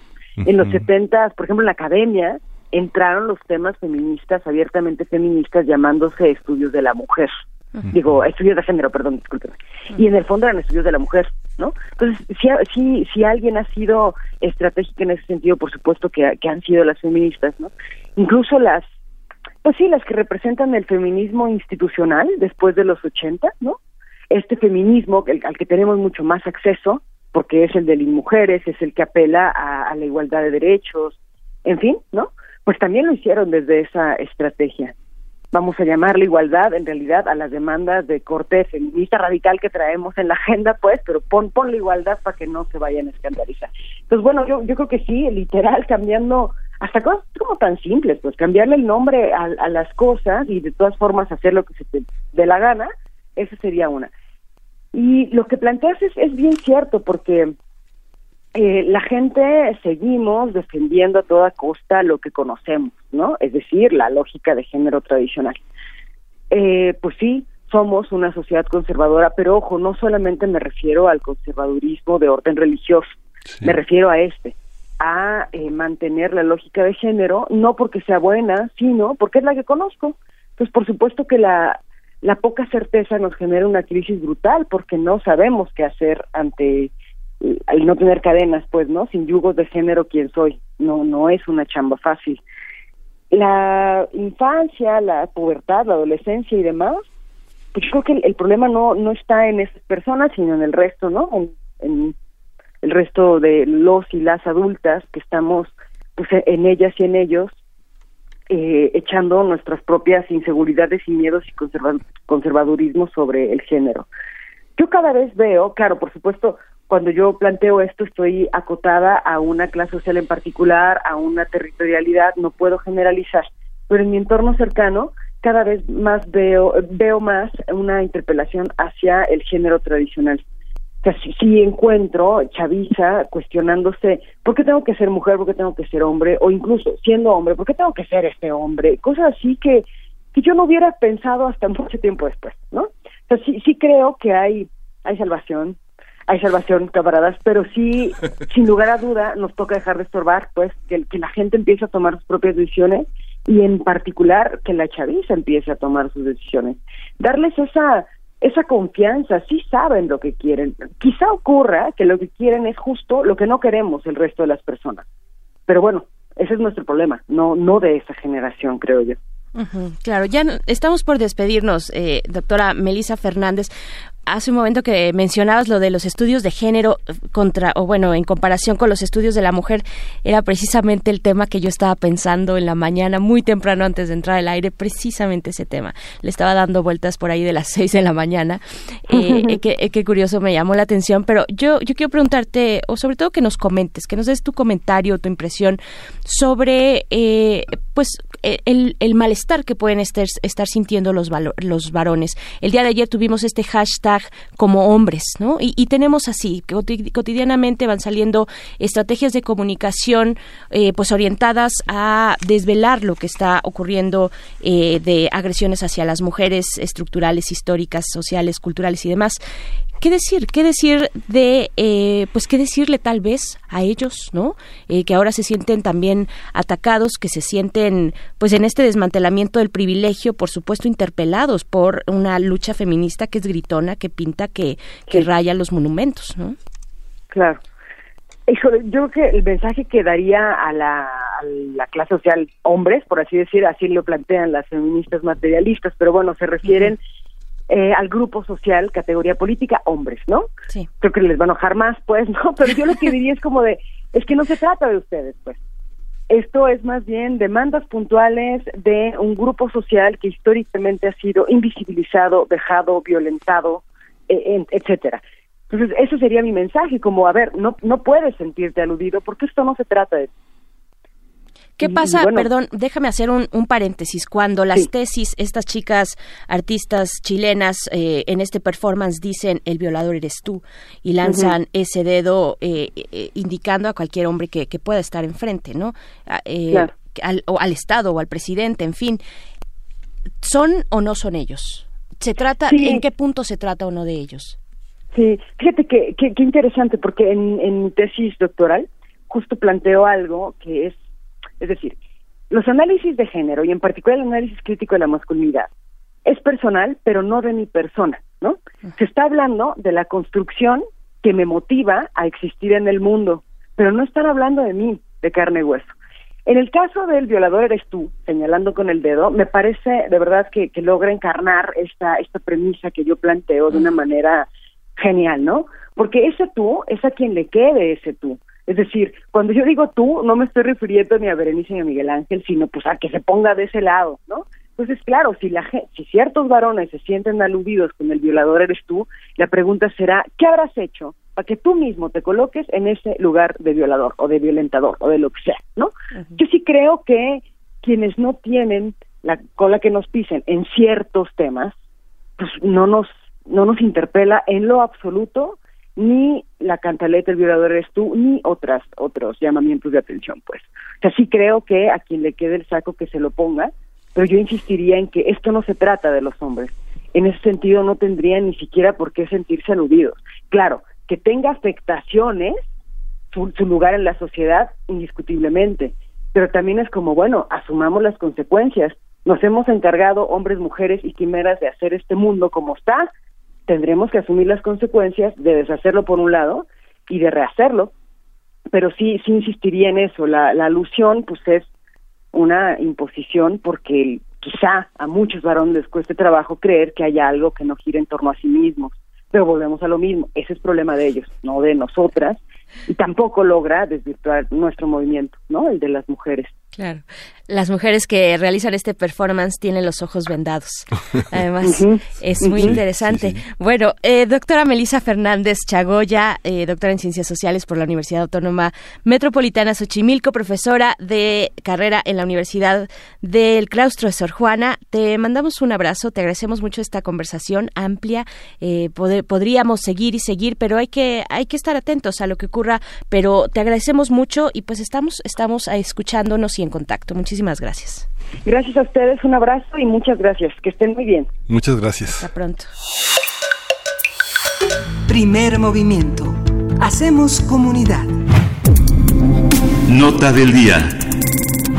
El gobierno de la Ciudad de México y la Autoridad Federal Educativa de la Secretaría de Educación Pública acordaron la activación inmediata del protocolo de búsqueda de niños y niñas mediante una llamada familiar a los directivos o de los directivos del plantel educativo.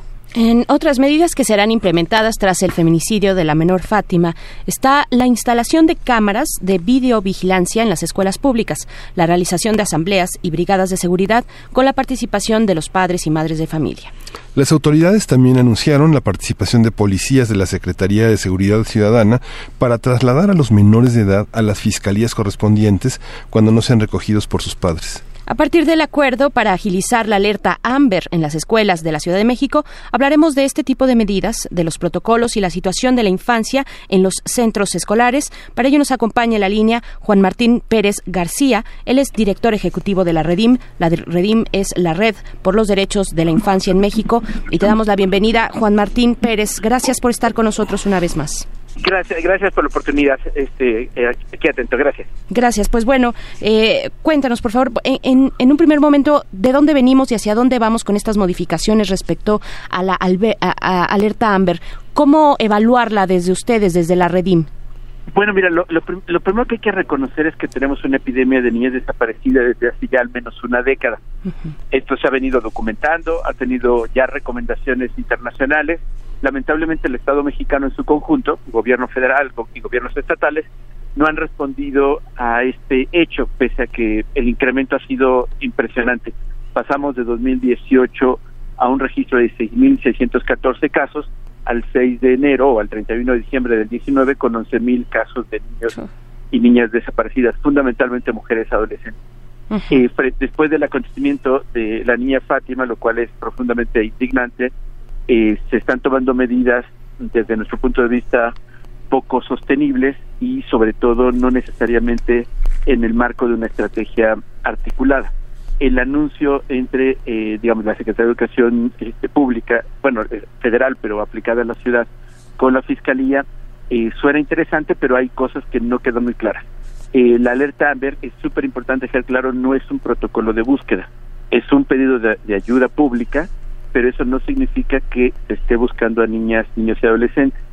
No existe, de acuerdo a la ley eh, desaparición de personas desde 2016 o, aprobada en 2016, en su capítulo segundo relativo a niños y niñas desaparecidos, señala la creación de un protocolo único de búsqueda para que se pueda verificar cuáles son los actos de autoridad cuando desaparece un, un niño o una niña en cualquier lugar del país. Eso no existe. Llevamos mucho tiempo insistiendo en ello y no se ha concretado. Eh, esto es súper importante también en perspectiva de que mm, nos están diciendo algo que ya está en la ley y que es de obligado cumplimiento, no es una nueva noticia, al contrario, lo que ha sucedido, como en el caso de Fátima, es una violación a los derechos de su familia y de la, de, la propia víctima, porque la ley establece que la búsqueda de un niño o una niña es inmediata y no como sucedió y que es una práctica recurrente, forzar a la familia a esperar 24 o 78 horas eh, para poder iniciar la carpeta y que el alerta Amber después eh, sucediera. Sí, su argumento, su argumento es que hay de, de, de 10 denuncias, eh, solamente dos son verdaderas, ¿no? Es que es esa, ese es el argumento por el que hacen a las familias esperar tanto tiempo, ¿no? mira, precisamente es parte de lo que buscamos resolver con la ley de desaparición, porque no puede ser el prejuicio de un funcionario público el que determine la integridad de los niños. El caso de Fátima vuelve a ser terriblemente doloroso precisamente por ella, porque es un prejuicio de la autoridad de funcionarios concretos, entre paréntesis, que anunció investigación de los funcionarios, vamos a ver si es cierto, porque claramente hay, aquí hay una implicación legal eh, por, su negativa de, abrir la investigación y que representa claramente la vida de la niña. Cerro el paréntesis para continuar que precisamente no pueden ser prejuicios, como ahora sucede en una lógica discrecional eh, con la alerta Amber. Y porque se ha convertido en un literalmente engañabobos, pensando que como ya está anunciada la alerta Amber, eh, se va a encontrar a los niños y esto no es cierto.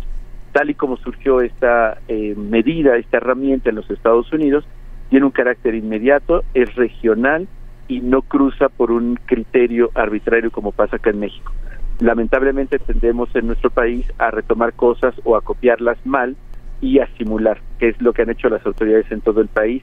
Por eso es que tenemos esta epidemia con 11.000 niños, niñas y fundamentalmente mujeres o adolescentes desaparecidas. Hay otro tema de, muy, muy delicado que ya hemos señalado a las autoridades, eh, que los policías y la Secretaría de Seguridad Ciudadana no están preparados para interactuar con niños y niñas. Esto es violatorio a sus derechos humanos porque no puede ser que por un tema de tiempo, el que sea, una dificultad, un tráfico, descuido, lo que sea, un niño una niña, eh, después de 20 minutos, según se expresó, eh, tenga que ser llevado por una patrulla con policías armados, porque no van a dejar su pistola en resguardo si van por niños, la traerán, y además ser llevados a una instalación de Ministerio Público que no tiene espacios habilitados para niños y niñas y que no ha cometido ningún, ni ha sido víctima de un hecho delictivo, ni el propio niño o niña ha cometido algún acto delictivo. Entonces, claramente es violatorio, de verdad es sorprendente que tengan estas ocurrencias, porque no solamente son inoperables, ya quiero imaginar a la hora de la salida de la escuela a las patrullas eh, en fila porque tienen que llevar a los niños a las agencias, cuando actualmente las familias lo resuelven de una manera muy práctica. Tienen chats entre los padres y madres de familia, para poderse acompañar o apoyar, porque esto pasa en toda la ciudad, y particularmente reconocer que hay una parte importante de niños y niñas que van y vienen solos a la escuela, eh, porque viven cerca, porque las zonas no son peligrosas. Entonces hay medidas que son realmente ocurrencias, respuestas a la presión pública y mediática, pero que no tienen viabilidad o incluso de hacerlas pudieran representar un alto riesgo de violaciones a derechos humanos. ¿Cómo explicar, eh, Juan Martín Pérez, que no tengamos un protocolo especial de búsqueda para niños, niñas y adolescentes? Pues eh, ¿Lo tienen otros estados? ¿Quién sí lo tiene? ¿Hacia dónde tendríamos que mirar? Este es un tema nacional que no se ha cumplido y claramente hay omisión dolosa. Es decir, omisión porque saben su responsabilidad legal e intencionalmente han decidido no hacerlo. Eh, hay muchísimos eh, momentos, eh, actos públicos, oficios, donde se ha insistido en esto y no ha sido atendido, pese, reitero, a que la epidemia de niñez desaparecida está sin freno. Y claramente esto pudiera representar, reitero, responsabilidades legales para las y los funcionarios, no solo de esta administración, de otras que no han cumplido con esta responsabilidad. Varias organizaciones de padres de familia se han manifestado en torno a esta, esta, esta diferencia que hay entre escuelas privadas y escuelas públicas. Digamos, la diferencia la hace el dinero. Esta idea de que a los 15 minutos o 20 minutos de retraso vayan a una unidad o una fiscalía especial es, auténticamente violatorio, mientras que en una escuela privada, bueno, pues los pasan a un taller, los pasan a comer, este, o los pasan a descansar. Entonces, esta parte, esta parte que se les exige a las escuelas privadas como un reglamento que, tienen que tener esos requisitos, ¿por qué, no, ¿por qué no trasciende de una manera a las escuelas públicas? Esta parte tiene que ver con el ámbito de cuidado que está a cargo del personal eh, de la propia escuela o quién tendría que ocuparse el propio director es el facultado para tomar ese cuidado o quién? mira hay una guía que operativa que tienen los directores o los el personal directivo de las eh, instituciones públicas que eh, no necesariamente logra aplicación plena o completa por varios factores. Primero, porque los profesores y profesoras están saturados de actividades. Eh, hacen recolectas para la Cruz Roja, promueven la vacunación, tienen que llenar un montón de formatos para todas las cosas, y eso no sucede en las escuelas privadas, porque tienen un personal específico para recibir y para entregar a los niños de todos los grados escolares. Es decir, hay un recurso y una logística específica para lograrlo, que no es el caso en las escuelas eh, públicas. De tal suerte que por eso es inoperativo pensar ahora de forzar a la identificación de niños y niñas, no porque no sea necesario o deseable, pero no se ha preparado esto en términos presupuestales ni logísticos. Eh, se, se hizo mención que esto estaba en un reglamento, lo cual es falso. Solamente aplica hasta el momento, de acuerdo a la guía operativa, en primaria perdón, en preescolares y estancias infantiles. Nunca ha existido para Primaria las primarias. Y esos son de los temas que tenemos que insistir, que tiene que partir la seguridad de la comunidad educativa. No puede ser pensada siempre desde una lógica de policías o el mundo adulto. ¿Por qué, por qué no hacer algunas cosas que suenan más coherentes en lugar de poner a los policías afuera de las escuelas a ver quiénes son los niños y niñas que se quedan hasta el final, ¿no? Efectivamente, mira, precisamente eh, eh, destacas en el caso mexicano, por eso es que tenemos esta epidemia y estos números lamentables de 11.000 niños y niñas desaparecidos, porque se sigue forzando, aun cuando desde 2016 la ley lo establece que no tiene que esperar la búsqueda, se les forza, como en el caso de Fátima, a esperar 24 o 72 horas.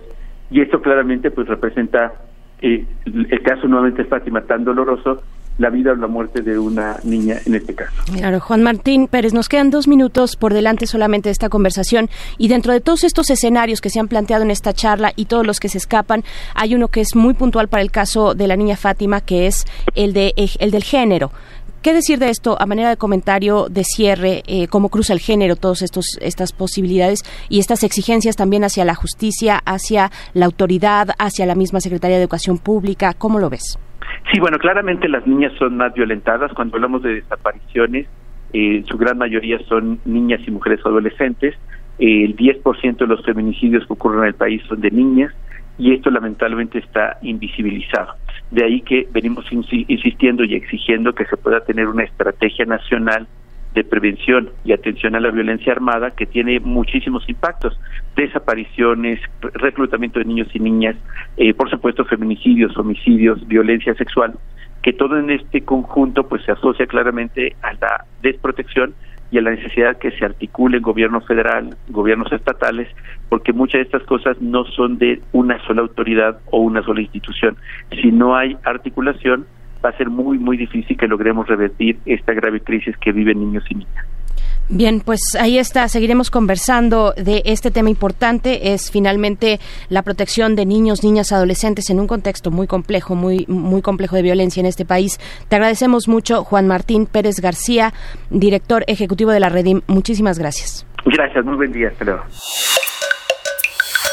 Primer movimiento. Hacemos comunidad.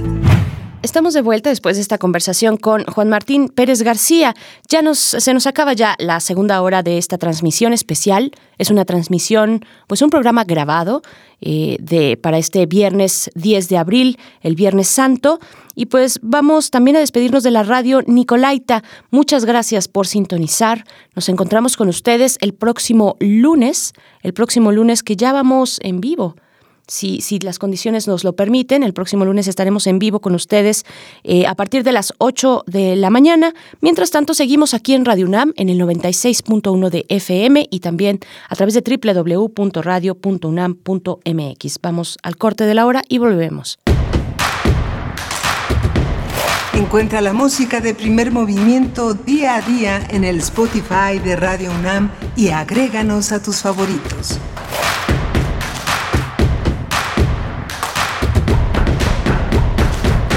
Ya estamos de vuelta después de este corte de la hora.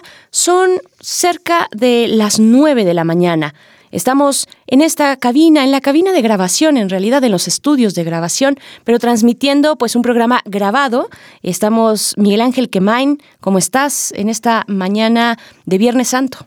Sí, muy, muy, bien, muy contentos. Una, una mañana, es una mañana compleja vista desde dos semanas atrás, en la que hemos grabado este programa para ustedes, haciendo la mejor selección, poniéndonos, poniéndonos a prueba, poniéndonos a prueba, porque muchos de los contenidos que diseñamos para ustedes tienen, esa, tienen esa, ese desafío de tener una permanencia, de tener el carácter de la reflexión y de tener una cierta duración, tener la posibilidad de volver a ellos gracias a nuestro podcast, nuestro podcast que ya puede usted consultar de una manera selectiva. Y hoy vamos a tener una mesa del día fascinante con dos periodistas de gran envergadura. Una es María Idalia Gómez, eh, es eh, también investigadora y editora en jefe del periódico Eje Central, y Marco Lara Clar. Él es un periodista y académico. Él preside esta organización que se llama Nuevo Periodismo para la Justicia, que intenta mostrar una nueva lectura, una lectura más profunda del periodismo judicial y van a estar con nosotros hablando sobre la filtración de imágenes, el panorama ético de lastimar a alguien, lastimarlo por segunda, tercera, cuarta vez cuando no se hace un uso adecuado de las imágenes y de su, y de, su propio dolor, de, de, ser una víctima. Por supuesto, estamos hablando de una conversación que tuvimos el pasado 14 de febrero, cuando teníamos, estábamos, si ustedes hacen memoria, en aquel momento, eh, pues veníamos de casos mm, que tomaron relevancia en la opinión pública, casos de feminicidio. Los feminicidios en nuestro país se dan y, siguen eh, ascendiendo la, la, cifra, pero se dan por lo menos 10 al día en el país y en la región, también en Latinoamérica. Pero estos dos casos pues trascendieron precisamente por la filtración de imágenes, la filtración desde las autoridades que tienen la obligación de resguardar una escena, eh, pero que no lo hacen y que filtran eh, imágenes a la prensa. Entonces, de verdad es algo interesante, me refiero a los feminicidios, a los casos terribles de Ingrid y de Fátima, que también dieron un impulso muy importante para salir después, semanas después, el 8 de marzo, a una marcha multitudinaria donde muchas mujeres que no habían marchado antes también salieron a las calles y dijeron no más feminicidios, ni una menos en nuestro país y en el mundo, en la región, pues. Entonces, de eso va la mesa del día, pero antes tenemos la poesía necesaria. Estaremos escuchando la poesía de nuestro compañero, de nuestro colega Luis Flores. Luis Flores, ustedes lo conocen, pues porque es el eh, conductor de Muerde Lenguas junto con Mario Conde. Muerde Lenguas es el programa dedicado a la literatura de nuestra barra nocturna en Radio UNAM, Resistencia Modulada. Y pues bueno, Luis escribe, es un poeta, un poeta ñero barroco, se dice a sí mismo. Luis Flores en primer movimiento en la poesía necesaria. Es hora de poesía necesaria. El frutero. Los plátanos afirman que la luna está en plátano menguante o en plátano creciente, y el resto de las frutas coincide, salvo el mango. Al mango se le dificulta convivir con los que no son de su especie. Por su forma de riñón o de pingüino, es el reír en el frutero. Las manzanas lo tildan de ridículo, las uvas lo prejuzgan, le dicen las guayabas que parece el seno de una vieja, el falo de un perrito o el mocasín de un duende. Los plátanos reprueban su fisionomía, el mango dicen es un seis de cuerva de el mango dicen es un seis de curva gruesa, que no será jamás de luna, pues la curva de la luna es más plátano que curva. Tales vituperios carecen de importancia cuando el hambre es lo que importa. El tiempo siempre tiene hambre. Tal vez el tiempo tenga más hambre que la muerte. La muerte solo come lo que lleva células. El tiempo, en cambio, come días, calcetines, muebles, trenes, el papel higiénico, los manuscritos. El tiempo come nubes, se come los colores, se comerá lo resbaloso amarillento de los plátanos, lo rojo esférico de las manzanas, el inflado verde de las uvas y lo lúbrico de las guayabas. Después se comerá el frutero, la mesa donde esté el frutero, la casa, la manzana donde está la casa, la ciudad, las frutas sucesivas, los posteriores mangos, los plátanos futuros, los plátanos presumen su filiación lunar, el tiempo se comerá la luna. Primer movimiento. Hacemos comunidad. Ya estamos de vuelta después de escuchar en la poesía necesaria a nuestro colega, nuestro compañero en radio, en Resistencia Modulada, Muerde Lenguas, Luis Flores. Te mandamos un abrazo donde quiera que estés, seguramente en tu casa. Como todos nosotros, Miguel Ángel, estamos en nuestra casa, eh, pues confinados a este distanciamiento social para hacer frente a la emergencia del coronavirus. Sí, en la obediencia total porque queremos que los que están cerca de nosotros estén bien y también nosotros seguir trabajando y seguir sin esta sin estas eh, anomalías que alteran nuestra vida cotidiana pero que la reorientan nos hacen reflexionar sobre ella. Vamos a tener una, una mesa del día particularmente interesante porque justamente pone sobre la mesa el tema de la ética periodística y la filtración de imágenes. Vamos a conversar con María Idalia Gómez, periodista, investigadora y editora en jefe del periódico Eje Central, y con Marco Lara Clar. Él es periodista académico, presidente de Nuevo Periodismo para la Justicia. ¿Cómo, cómo la vemos desde hoy, Berenice? Así es, es un tema muy interesante que tuvimos eh, con estos dos personajes muy relevantes del periodismo en nuestro país. Eh, el pasado 14 de febrero. Es una conversación, una mesa que tuvimos y que retransmitimos en esta ocasión, eh, dado que estamos de vacaciones, pero también vacaciones obligatorias, confinados en nuestros hogares. y pues bueno, nos planteamos en esta conversación sobre los alcances, hay, hay varias vías, pero sobre los alcances y los límites también del fotoperiodismo, por ejemplo dónde, dónde está el límite entre informar a la población, llevar la nota de la crueldad de algunos actos, de algunos momentos, episodios, fenómenos, y dónde empieza también un momento en el que se, eh, se, se, vuelve, se revictimiza pues, a las personas que se están retratando, a las víctimas. Bueno, eso entre otras cosas, porque también está el, el terrible, la terrible costumbre tal vez de, de, las filtraciones.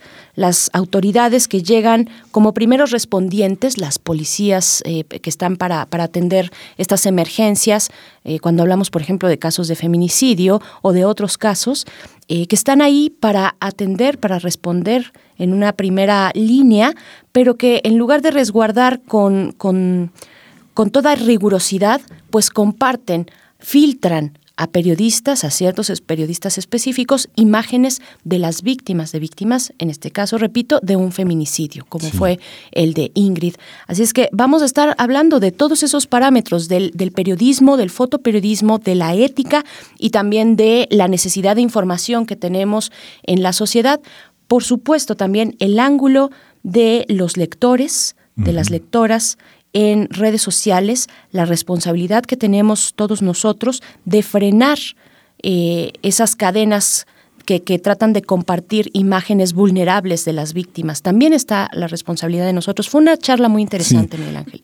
Ponga, mucha atención en esta charla porque es el antecedente de una marcha de enojo, de protesta, que les echaron bastante gas pimienta ¿no? a, las, a las personas que protestaron. Es el antecedente de por qué eh, este grupo de mujeres se dirige al periódico La Prensa para que haya la posibilidad de que pidan una disculpa por haber usado estas imágenes y la negativa de hacerlo es el antecedente, vale la pena encontrarlo. Así es, bueno, y solamente decir que a su vez es un fenómeno, bueno, no un fenómeno, sí un fenómeno de discusión social colectiva que también llenó las filas de la marcha del 8 de marzo, el Día de las Mujeres, con mujeres que no habían asistido, incluso con hombres, con personas que apoyaron, que decidieron apoyar y decir, no más, hasta aquí tenemos todos que empezar a reflexionar sobre el feminicidio y también la prensa hacer su trabajo de no revictimizar a las personas víctimas de, de feminicidio. Así es que bueno, vamos a escuchar la mesa del día.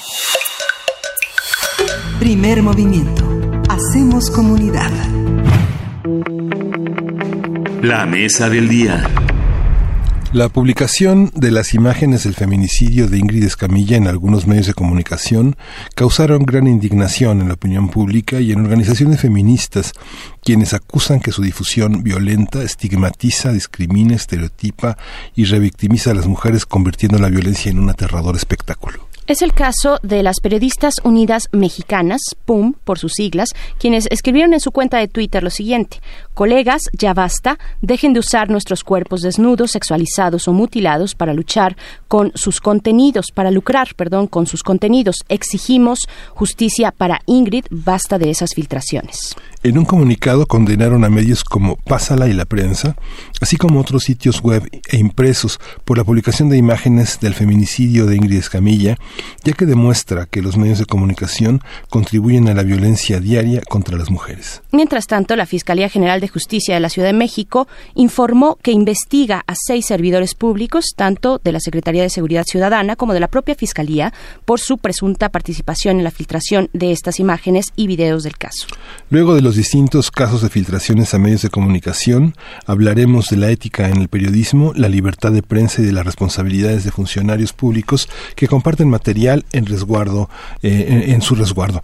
Están, van a estar con nosotros María Dalia Gómez, periodista, investigadora y editora en jefe del periódico Eje Central. Bienvenida, María Dalia. Muchas gracias, muy buen día a todos. Gracias. Buen día para ti, Maridalia. También nos acompaña en la línea Marco Lara Clark. Él es periodista y académico, presidente de Nuevo Periodismo para la Justicia AC y ha estado también, así como Maridalia, con nosotros aquí en Primer Movimiento. Marco, muy buenos días. ¿Cómo estás? ¿Cómo están? Buenos días. Un gusto saludarlos. Maridalia, buen día. Abrazo. Gracias, gracias, gracias a los dos. Pues bueno, ¿cómo, cómo entrarle a este tema? ¿Cómo reflexionar sobre los límites en la información? Sobre todo en las formas en que se presenta la información por parte de los medios, bueno, con este ejemplo que ya hemos relatado y que sabemos y que ha generado pues esta indignación social, el de eh, Ingrid Escamilla. ¿Qué podemos decir, Maridalia? Bueno, esto pone en evidencia, sin lugar a duda, el que no hemos cambiado los patrones más profundos y las formas de periodismo más arcaicos que existen en este país, eh, aun y cuando en el discurso, aunque hay pequeñas transformaciones, este periodismo rojo todavía pervive eh, y tiene sus vasos eh, comunicantes y sus rutas para, para aparecer como una forma de espectáculo. Eh, que esto es histórico en el México. Eh, el problema de fondo es que estamos en un contexto tan distinto eh, que esto brinca más rápidamente. Pero el, el, problema, me refería, es que las cosas no cambian tan rápido como quisiéramos porque tiene que ver con redacciones, empresas, cultura y también con la necesidad eh, de, de, comprender a fondo lo que estamos viviendo y por tanto tener las herramientas suficientes para como periodistas tomar la responsabilidad y la conciencia de lo que estamos haciendo. Ese es el problema de fondo, que no existe. Marco. Marco Lara. Hola, no escucho a Maridale desafortunadamente bien ella nos está eh, planteando muy brevemente nada más, eh, digamos, este circuito, este circuito de responsabilidades que permanece eh, desde distintos ámbitos que tienen que ver con la, con los medios, con, la información, con lo que corre la información, desde los medios hasta las autoridades, pero también los públicos, las audiencias, los consumidores, digamos, de noticias. Yo te preguntaría cómo se construye, Marco, la información desde este particular enfoque que se ha llamado tradicionalmente de la nota roja, que finalmente es un periodismo que se acerca o que trata de informar de esta manera particular sobre la justicia penal en, México? Eh, la nota roja es un frame, es lo que en sociología de la comunicación se llama un frame, es una aproximación de hechos noticiables asociados al, a la violencia, a las violencias, al delito, al conflicto penal que surgió a mediados del siglo XIX o floreció a partir de mediados del siglo XIX como parte del surgimiento de la industria de las noticias y desde entonces ha sido un frame eh, bastante controversial y contenido legalmente por los estados democráticos. Sin embargo, en países como México, con un déficit democrático tan severo que por lo visto se está eh, ahondando todavía más, eh, la nota roja prevalece, sigue siendo, sigue teniendo una gran eh, predominancia en los en la industria de las noticias En el caso de Ingrid en particular, bueno, no, no podemos decir que sea un caso atípico. Es importante que el movimiento feminista al fin haya reaccionado después de tantos años de vejaciones. La nota roja es un frame que desafía el Estado de Derecho y particularmente lo que tiene que ver con los derechos de acceso a la justicia, el debido proceso y una gama de derechos aún más amplia que es son los derechos de la personalidad que están asociados a la dignidad humana. Todo eso está en los tratados internacionales de los que es México Estado parte y está también en el orden constitucional, además de un conjunto de leyes, tanto del orden civil como del orden penal, y algo que es importante en este debate sobre Ingrid Escamilla, que me parece importantísimo, es que muchas veces seguimos diciendo que en México hace falta legislar. En México no hace falta legislar. Hay suficientes normas y, y suficientemente específicas como para atribuir responsabilidades eh, por, eh, en el ámbito administrativo, civil y penal. En el caso de la Fiscalía, hay que decir claramente que la Fiscalía a través de sus funcionarios violó derechos humanos de la familia de, la familia de Ingrid como víctima de acuerdo con la ley general de víctima y desde luego los medios que lo publicaron produjeron un daño moral que tendría que ser eh, determinado por un juez del orden civil. Hay una hay una parte, este, Varidalia, tú que escuchas, si tú sí escuchas a Marco Lara, es, es muy fuerte lo que dice, bueno, este, hasta ahora las feministas, pero tenemos muchas mujeres que han estado en la prensa desde hace, desde hace décadas, Elena Urrutia, que ya no está con nosotros, pero bueno, ella dirigió la revista FEM, Marta Lamas, no sé, periodistas como Sara Lovera, como Rosa Rojas, eh, hay una, hay una cantidad como tú, como Fabiola Martínez, que han estado como al pie del cañón, este, luchando de una manera eh, impecable, ética, con todo esto. ¿Cómo se inscribe el papel de las periodistas mujeres que han estado en la política y que han estado, no en la nota roja, pero casi, casi como, como, como interlocutores con un gran, una gran parte de la sociedad que recurre a ellas como último recurso para que se diga la verdad o se busque la verdad sobre sus vejaciones? ¿Tú qué piensas de esta parte? Mira, este, tenemos eh, varios problemas que enfrentar. Eh, el tema de la mujer en el periodismo es, eso ha sido una lucha eh, muy fuerte por ganar los espacios, por tener salarios similares a los hombres, por poder inyectar una sensibilidad distinta, evidentemente por la diferencia que existe entre hombres y mujeres natural, eh, pero más allá de eso, eh, eh, veamos, veamos el periodismo primero como una empresa. luchar contra inyectar estos nuevos factores de, de cómo se ve la violencia, cómo puedes tratarla, cómo puedes manejarla, desde ángulos totalmente distintos, con todo el respeto a los seres humanos y como decía Marco, respetando no solo la ley, sino todos los convenios internacionales, sino la vida misma. Yo siempre les digo a mis compañeros, es, uno tiene que escribir y presentar la información como si uno estuviera escribiendo de su propia familia, como si quisiera, ¿cómo va, quieres ver a tu padre, a tu madre, a tu hija, a tu hijo? Ahí, ¿cómo, cómo te sorprendería verlo?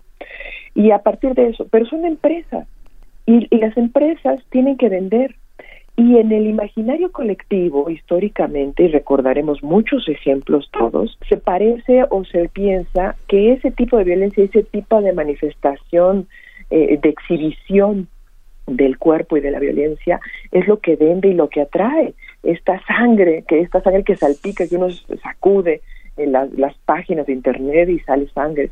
Bueno, e ir cambiando eso ha sido muy difícil, aún y a pesar que exista la ley y las leyes y los convenios, porque es un asunto que está más metido y, estaba más eh, mezclado entre el negocio y la cultura. Y eso ha ido cambiando, pero vemos evidentemente cómo se exhibe y cómo surge y cómo sale. Y todavía hay medios hoy día, incluso medios serios con los que yo he tenido confrontaciones serias, en donde dicen, es que la, la realidad no se puede esconder y por eso hay que sacar los crímenes eh, y a las personas muertas. Sí, solo si la información puede, no exhibe a la persona y puedes tú eh, colocarla, protegerla, pero si esa información va a transformar algo, va aporta algo. Eh, eh, nosotros hemos tenido serias discusiones al interior de Eje Central, por ejemplo, cuando publicamos las fotos de Tanguata. ¿Qué teníamos que publicar y cómo podíamos publicarlas? Porque el documento mismo de la muerte de estas personas y el movimiento que habían surgido de las armas era documentaba un hecho sobre autoridades que habían manipulado la escena y fue no exhibir sus rostros, por ejemplo. En este caso, cambiar los medios eh, y sobre todo eh, los pequeños y, aquellos que piensan todavía que la violencia vende es mucho más difícil, pero cambiar los grandes es todavía peor claro. Marco Lara Clark, sabemos que te tienes que retirar y por eso te pedimos un comentario de cierre a tu participación. Tal vez eh, con esto tú ya nos has compartido los elementos que limitan la función periodística. ¿Dónde está la línea? ¿Dónde está la línea cuando se tiene una decisión editorial, por ejemplo, desde la jefatura editorial de, de, un medio de comunicación, de informar, de informar eh, situaciones de violencia, de informar situaciones también o casos judiciales? Eh, ¿dónde, ¿Dónde está ese parámetro que, que indica la ética periodística? Mira, es un problema, yo lo entiendo como un problema estructural, es decir, eh, si, yo lo he dicho de esta manera otras veces, si los periodistas con los estándares y los medios con los estándares con los que producimos noticias produjéramos eh, chiles enlatados, ya hubiéramos envenenado a media humanidad. Eh, el problema de la industria de las noticias es que funciona sin estándares de producción editorial eh, con referente de derechos humanos y respeto a la legalidad. Eh, los medios en México, cuando mucho llegan a códigos de ética, que y también hay un debate entre el código de ética y código de práctica, que es un debate que pretende negociar lo innegociable, que es cuando se puede negociar noticiosamente con la dignidad de las personas.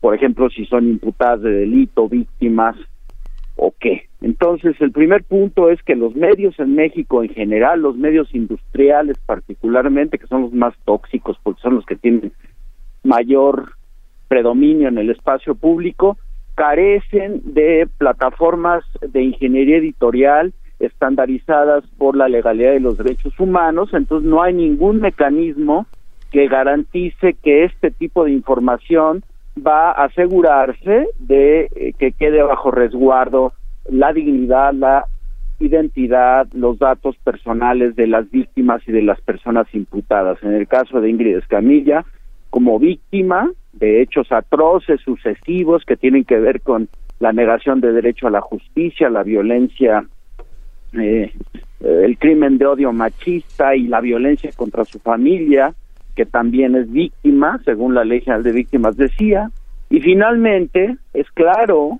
que eh, parte de esa de ese problema es que tenemos un estado básicamente ausente en términos democráticos, es decir, es un estado que filtra sistemáticamente, es un estado que a través del sistema de justicia penal filtra, eh, saca al espacio público los, el conflicto penal que es incapaz de dirimir en el espacio ministerial con investigaciones, en el espacio procesal, sosteniendo los casos con buenas investigaciones y acusaciones y con buenas sentencias, entonces eh, lo que hace es filtrar para desacreditar a las víctimas y a sus familias y así ahorrarse la responsabilidad de proveer justicia de manera integral con respecto a los derechos humanos. Y bueno, por otro lado, eh, hay por lo menos ocho leyes que incluyen la de víctimas y la de, eh, acceso de las mujeres a una vida libre de violencia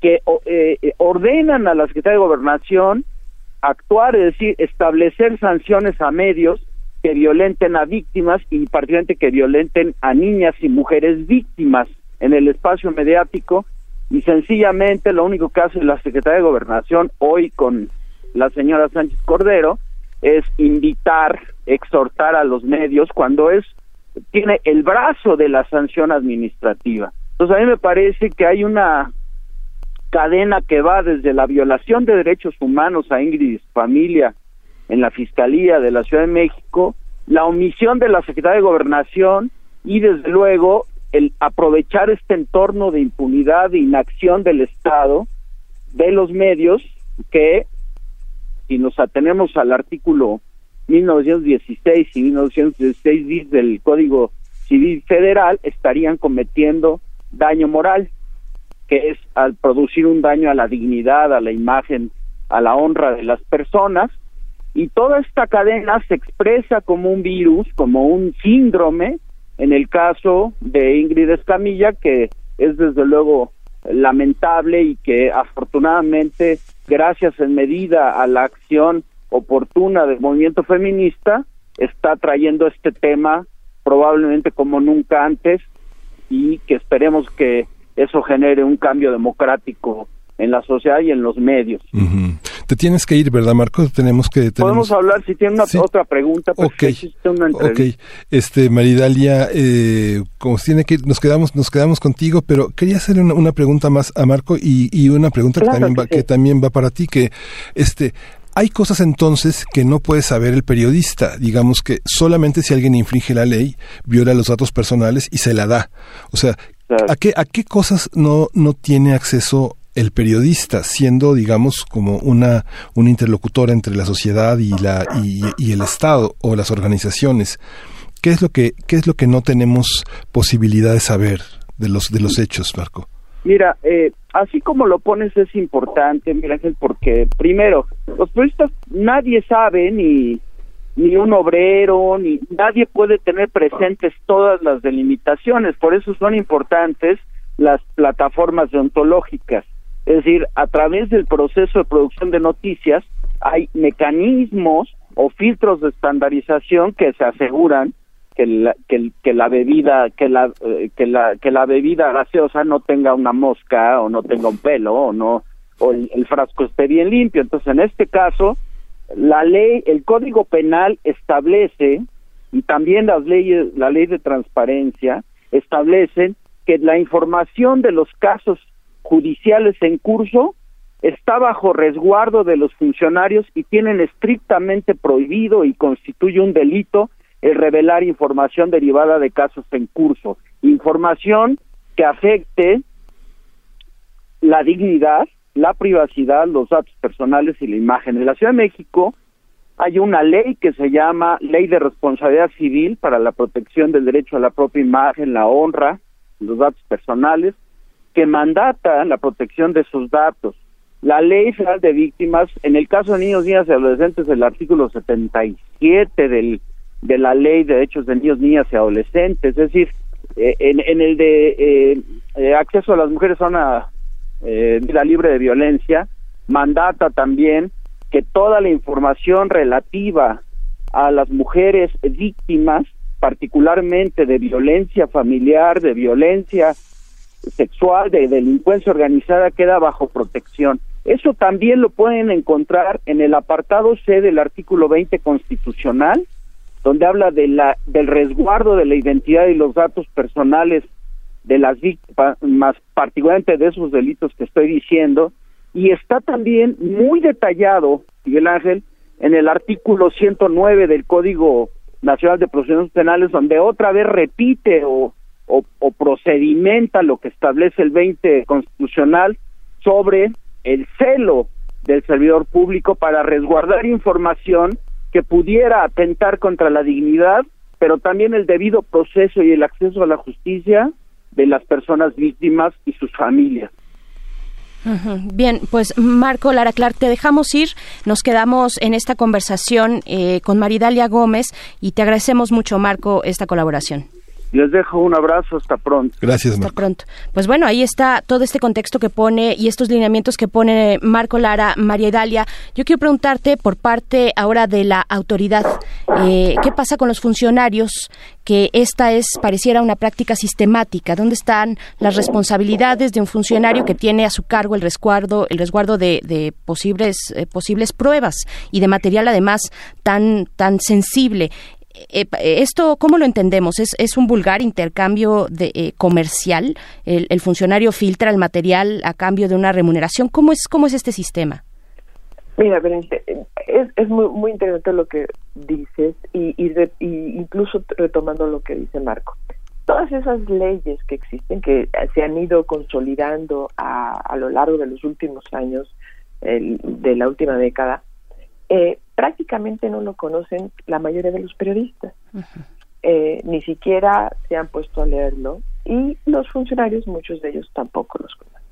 Y sí, se convierte en una mera operación de amigos o financiera para la filtración de información. Hay eh, medios, reporteros que compran imágenes a eh, cuerpos de emergencia, policías, a una serie de personajes para poder nutrir sus redes sociales, sus portales, sus medios de comunicación.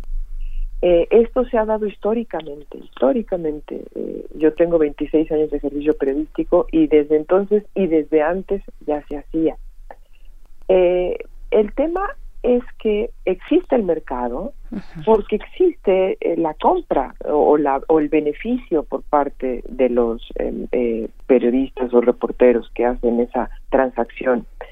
Eh, con el solo afán de cumplir en sus redacciones porque así se lo piden o porque creen que eso es lo que funciona para para su para para su forma de reportear.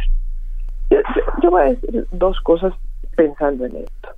No nos hemos dado cuenta en México, y no podemos dimensionar porque no conozco estudio, a lo mejor me estoy equivocando, quizá en la UNAM tan grande existe ya alguno, cómo hemos colaborado en los medios de comunicación en los últimos 30 años para llegar a los niveles de inseguridad y violencia que existen en este país, cómo de manera inconsciente hemos banalizado a través de la imagen los niveles de violencia que existen en este país. Esos estudios se hicieron en El Salvador, por ejemplo, con la Mara Salvatrucha o en España con, con ETA. Y los resultados ahí en, en ambos países fue que precisamente esta libertad de publicar las formas de violencia tan extremas que vulneran la persona banalizaba eh, la violencia y hacía alcanzable y posible cometer actos violentos y perdía el valor el ser humano.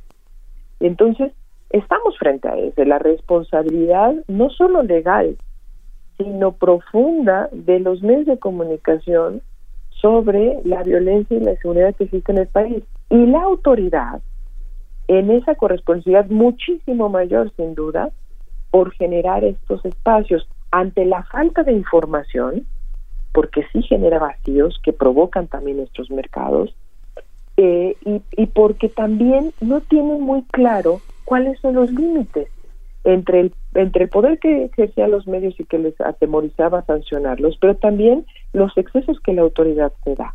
Por ejemplo, cuando hay eh, violencia sobre un infante, eh, pero que ya existe una alerta Amber, se tiene que publicar el rostro del niño porque está está está eh, corriendo un riesgo. Pero sin embargo ha habido sanciones por parte de la Secretaría de Gobernación hoy día que establecen que no, que se vulnera la, la integridad del menor. Entonces tenemos también una distorsión que no termina por entender la autoridad qué, qué debe y qué no debe sancionar y cómo. Entonces estamos en un verdadero galimatía. Claro, yo estaba pensando también con toda esta cuestión, María Dalia, en si eh, al margen, digamos, de todo un mercado de filtraciones entre autoridades y prensa, eh, también pensaba en, en, un elemento que es el de la creatividad en el gremio. Nos falta creatividad para, para representar, para informar, documentar o incluso fotodocumentar el horror que, se vive en un país como este, en otros países.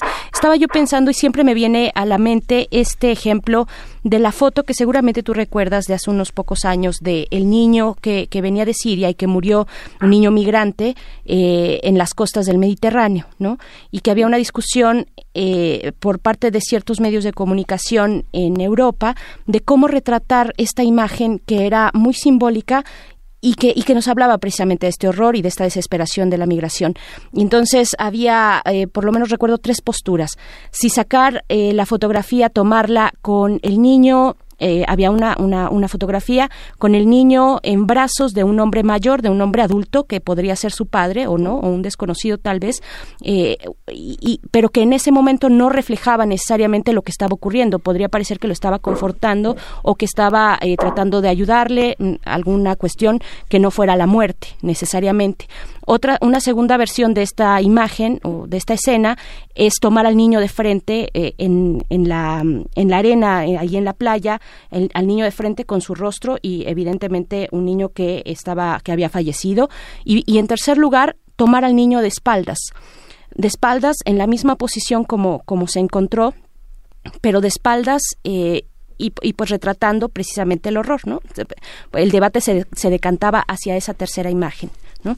¿Cómo y hacerle? Que así se publicó, sí. Y que así se publicó, ¿no? ¿Cómo, cómo hacerle? ¿Qué, ¿Qué es lo que está faltando? ¿Falta creatividad en el gremio? Sí, falta, pero la, la creatividad eh, eh, no existe porque falta conciencia. No, no hace muchos años, eh, estamos hablando de cinco o seis, no es mucho, en Ciudad Juárez, que tiene toda una, deberíamos pensar que tiene una plena conciencia de la violencia por todo lo que ha vivido y, y particularmente el feminicidio, resultaba que los eh, criminales estaban matando, cinco o siete años nomás, estaban matando en las horas en que ah, se daban los noticiarios eh, en vivo.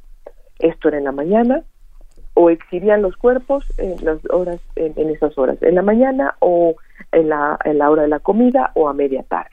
Para qué pues para que los medios en vivo transmitieran desde el lugar del crimen y eso tuviera una amplia difusión. La falta de conciencia de los medios se perduró durante un año o poco más, hasta que fueron dándose cuenta que ir a esas coberturas estaba creando un círculo perverso, dejaron de ir a esas coberturas y dejaron de aparecer esos, esos, esas crímenes en esa forma en esos horarios. Bueno, entonces tenemos extraordinarios eh, fotoreporteros tenemos, eh, yo creo incluso, y te lo voy a decir, si yo hubiera tenido en las manos la imagen eh, de, de lo que pasó con Ingrid, me hubiera permitido describir en una forma muy respetuosa en mi nota lo que había pasado, pero no exhibirla, sin exhibirla. La discusión pasa por un elemento fundamental que ya mencionó Marco, que no tomamos las decisiones periodísticas desde una visión de derechos humanos, eso nos resolvería todo. Incluso la creatividad llegaría de otra manera. Porque si nosotros, eh, nosotros protegemos la integridad y tenemos conciencia de que podemos generar apología de la violencia o banalizar la violencia, entonces podemos tomar una decisión muy creativa y, necesaria sobre cómo tenemos que mostrar lo que está pasando sin caer en, los excesos que tenemos. Y, también podemos demandar de la autoridad eh, una actitud de, cumplimiento de estándares internacionales muchísimo mayor que no se están cumpliendo en este país. Ese es el problema, la falta de conciencia y la falta de visión desde la perspectiva de derechos humanos que eh, nos hace que no genera una creatividad distinta. Hay una parte en redes sociales que este que uno que uno lo puede ver como un síntoma. Rita Segato, esta destacada feminista, señalaba que en el tratamiento informativo de la violencia hacia las mujeres pareciera que hay un segmento del público de hombres que se sienten convocados a participar de esa de esa de ese festín de sangre, de ese festín de violencia. Parece que es una que es un indicador de que eso les pasó porque eso se merecían. ¿Cómo identificar esos segmentos, cómo empezar a trabajar desde un aspecto educativo y no punitivo eh, a esas a esas formas en las que hay familiares, amigos, eh, profesores, eh, gente que está alrededor nuestro y que tiene ese tipo de expresiones, no solamente en este mundo abstracto lejano de las redes, sino también en las propias comunidades donde participamos, en el metrobús, en, en, el, en los colectivos. ¿Cómo, ¿Cómo frenar eso? ¿Desde por dónde empezamos? Eh? Creo que ya se ha ido empezando, eh, eh, poco a poco ha ido, ha ido permeando, eh, tenemos ya ejemplos y, y, de hecho esta exigencia que se, se dio con lo de Ingrid es una muestra, pero eh, falta muchísimo porque es algo estructural, cultural. Hoy lo vimos en la, en la mañanera eh, del presidente, se estaba hablando, eh, había una persona, representante de organizaciones sociales, hablando del feminicidio, pidiéndole al presidente que se pronunciara específicamente sobre políticas públicas al respecto.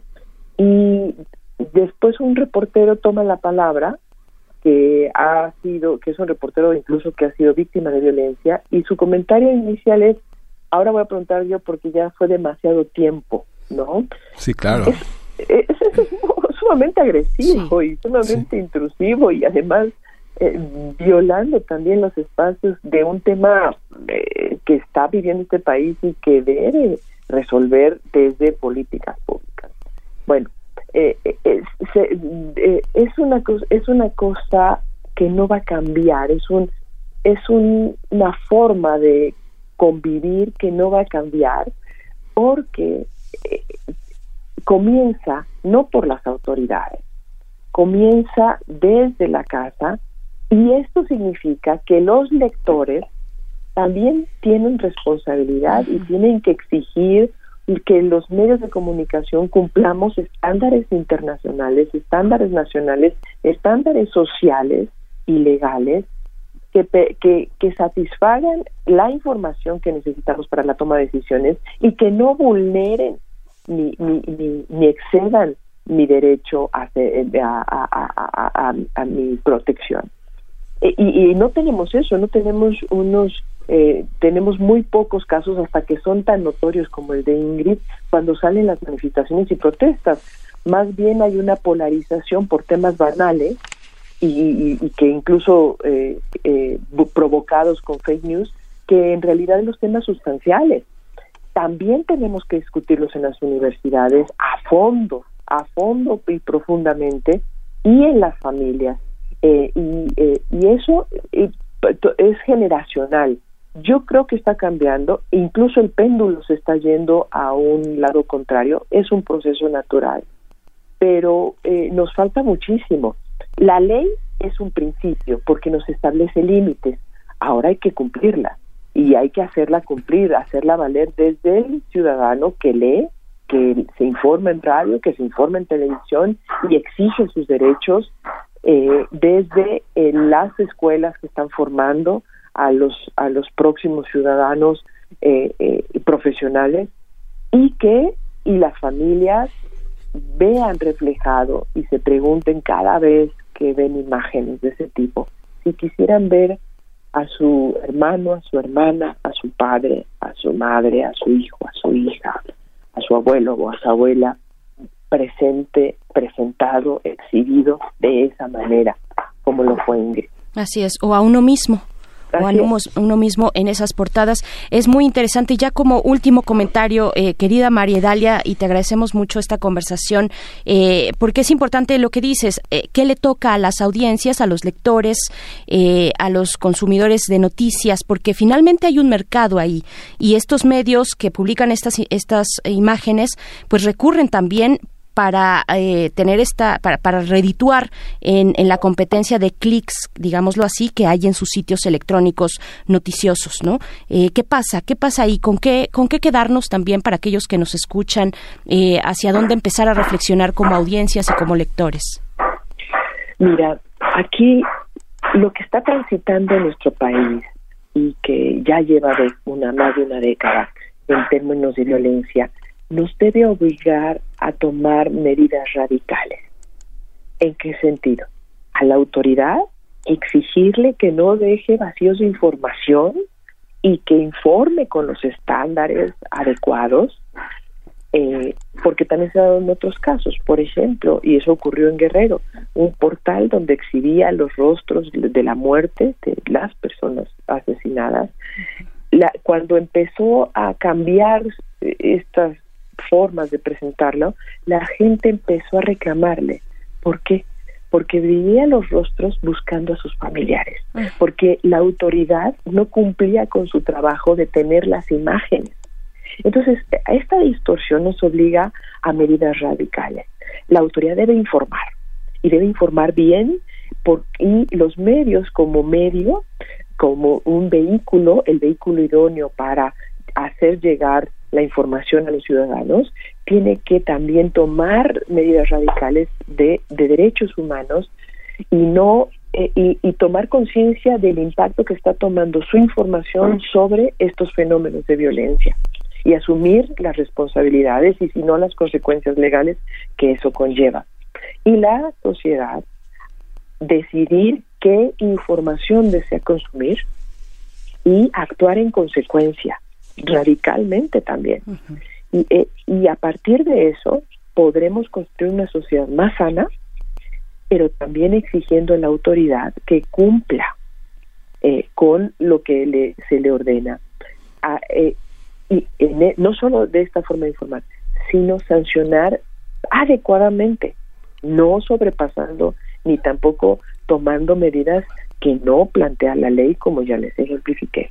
Y lo último, tenemos que pensar hacia dónde vamos a dirigir eh, nuestras universidades y nuestros espacios de formación, porque eh, no estamos eh, formando ni en la casa, ni en las universidades, ni en las escuelas a los ciudadanos que necesitan la, y demandan las condiciones que vivimos en este país, eh, socialmente hablando, desde pobreza y necesidades y marginación, pero sobre todo de violencia. No lo estamos formando y lo estamos viendo con las nuevas generaciones que utilizan la violencia como forma de expresión y que utilizan la violencia como forma de convivencia. Sí, esta, esta, esta visión ahora que mencionabas la, la matutina de hoy y también la matutina de ayer, la mañanera de ayer, esta intervención sobre la necesidad de que el presidente se pronunciara sobre este tema, lo que él dijo fue que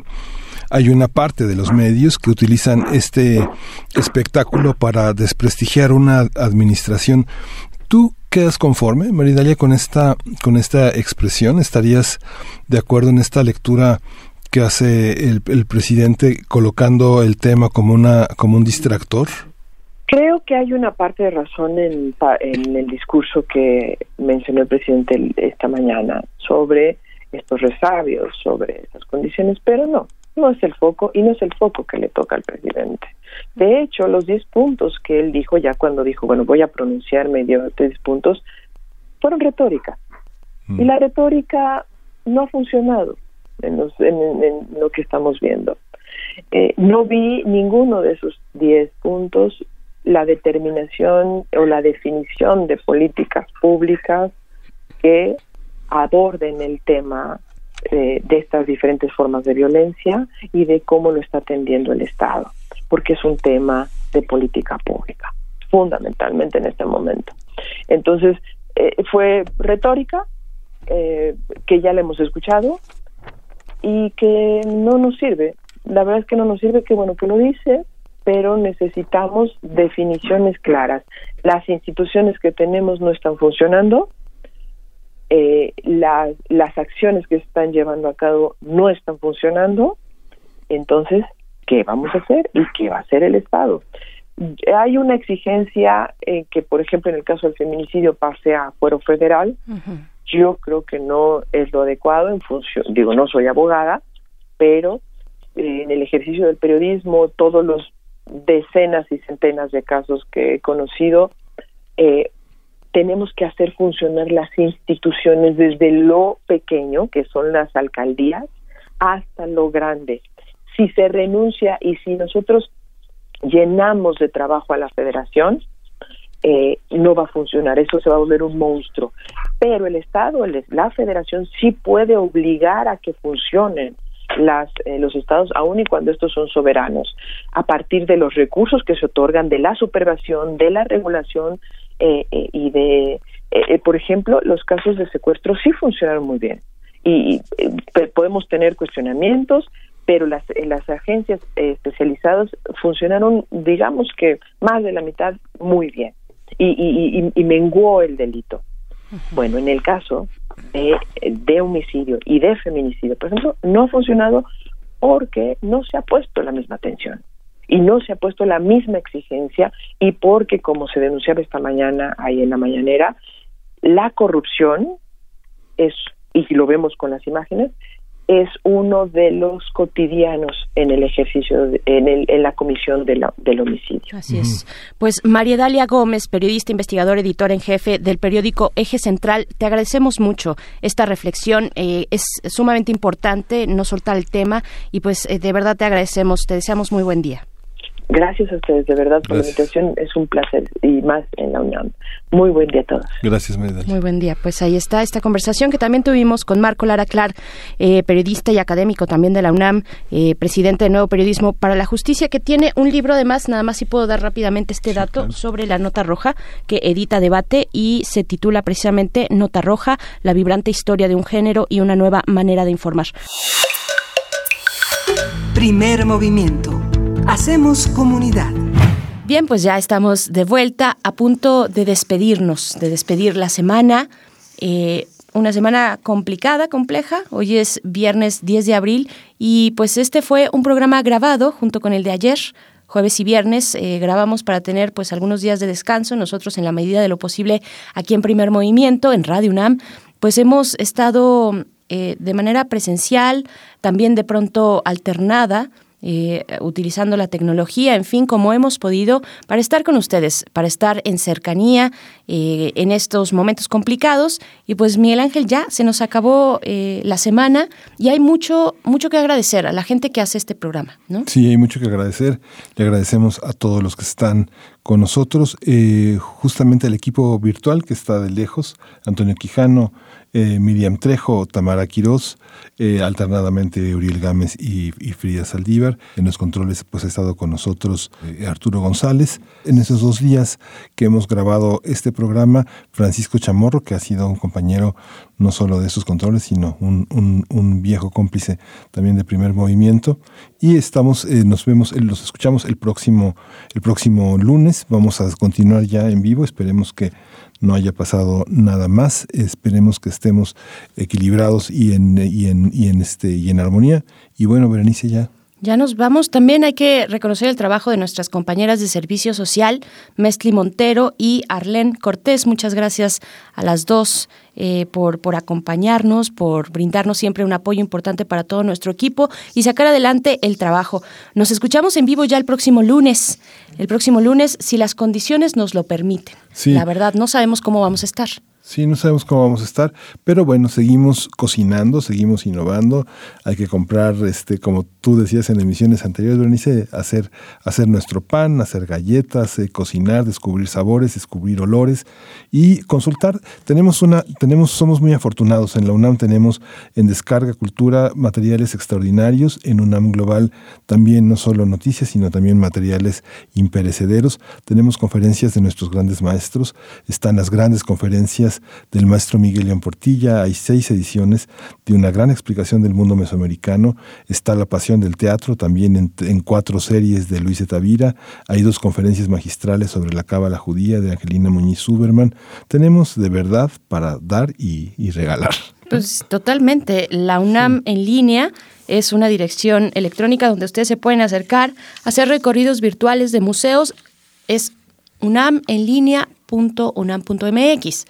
No, sí, sí, es, esa es la dirección, me la estoy, eh, la estoy diciendo de memoria, disculpen ustedes, pero también podemos eh, ingresar a los sitios de los museos más importantes del mundo. Podemos ingresar y, observar un, tener la experiencia de un recorrido virtual del Museo del Prado, por ejemplo. Por lo menos identifico dos muy puntuales. En Estados Unidos también se han hecho cosas muy interesantes en estos días de aislamiento, eh, pero identifico de entrada el Museo del Prado y también el Museo en Francia, en París, el Museo del Louvre que ambos tienen recorridos virtuales muy interesantes, pero hay que también los museos de, Nueva York, en fin, hay una oferta amplia y de nuestra universidad, por supuesto, recorridos virtuales, bibliotecas digitales, también mucha lectura, mucha poesía en materiales de lectura UNAM. Eh, Viva Voz también, Voz Viva es la colección de los pues que, los distintos autores en su propia voz pues hacen de sus obras. Es una selección interesante de literatura.unam.mx. Bueno, hay un sinfín de recomendaciones, cursos en línea también da la UNAM. En fin, eh, métanse a las redes sociales y pasemos esta, este momento de cuarentena pues de la manera más lúdica posible. Ahora vamos a escuchar un poco de música. Esto es de Adanovsky, J'aime tes genoux. Ah non, non, plus bas. Ah voilà, c'est ça. Maintenant, ne bouge pas, ne bouge pas. Hein. Reste comme ça, d'accord? J'en ai connu des jolies filles, des fois plus belles que toi. J'en ai connu avec des corps parfaits qui ne m'ont jamais fait l'effet que tu me fais, me fais, me fais, me aïe. Dès que tu t'assieds, je suis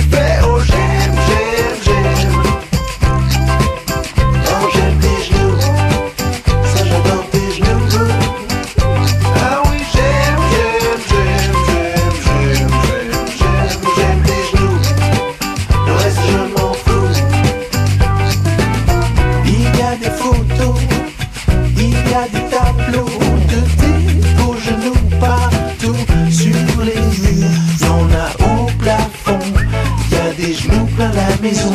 Et j'en ai même collé sur notre joli plancher. Un pour être sur les genoux. Oh j'aime.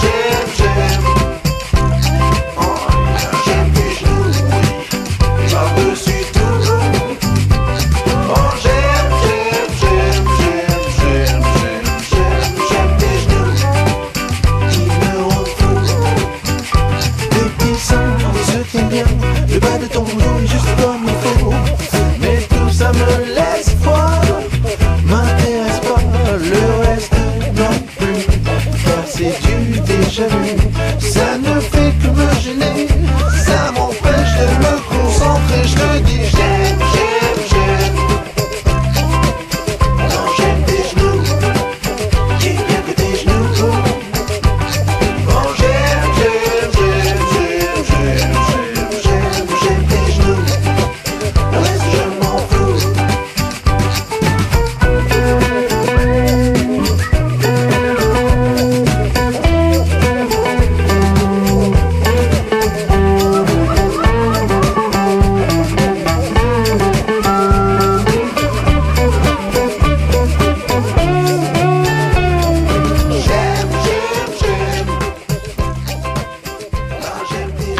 escuchar J'aime genoux de Adanovsky. Estamos en primer movimiento. No dejen de hacer ejercicio, de moverse, de, de- de buscar espacios de convivencia, de seguir organizando sus horarios y nos escuchamos el lunes si nos favorecen con su, con su atención. Esto fue primer movimiento. El mundo desde la universidad. Radio UNAM presentó Primer Movimiento. El mundo desde la universidad.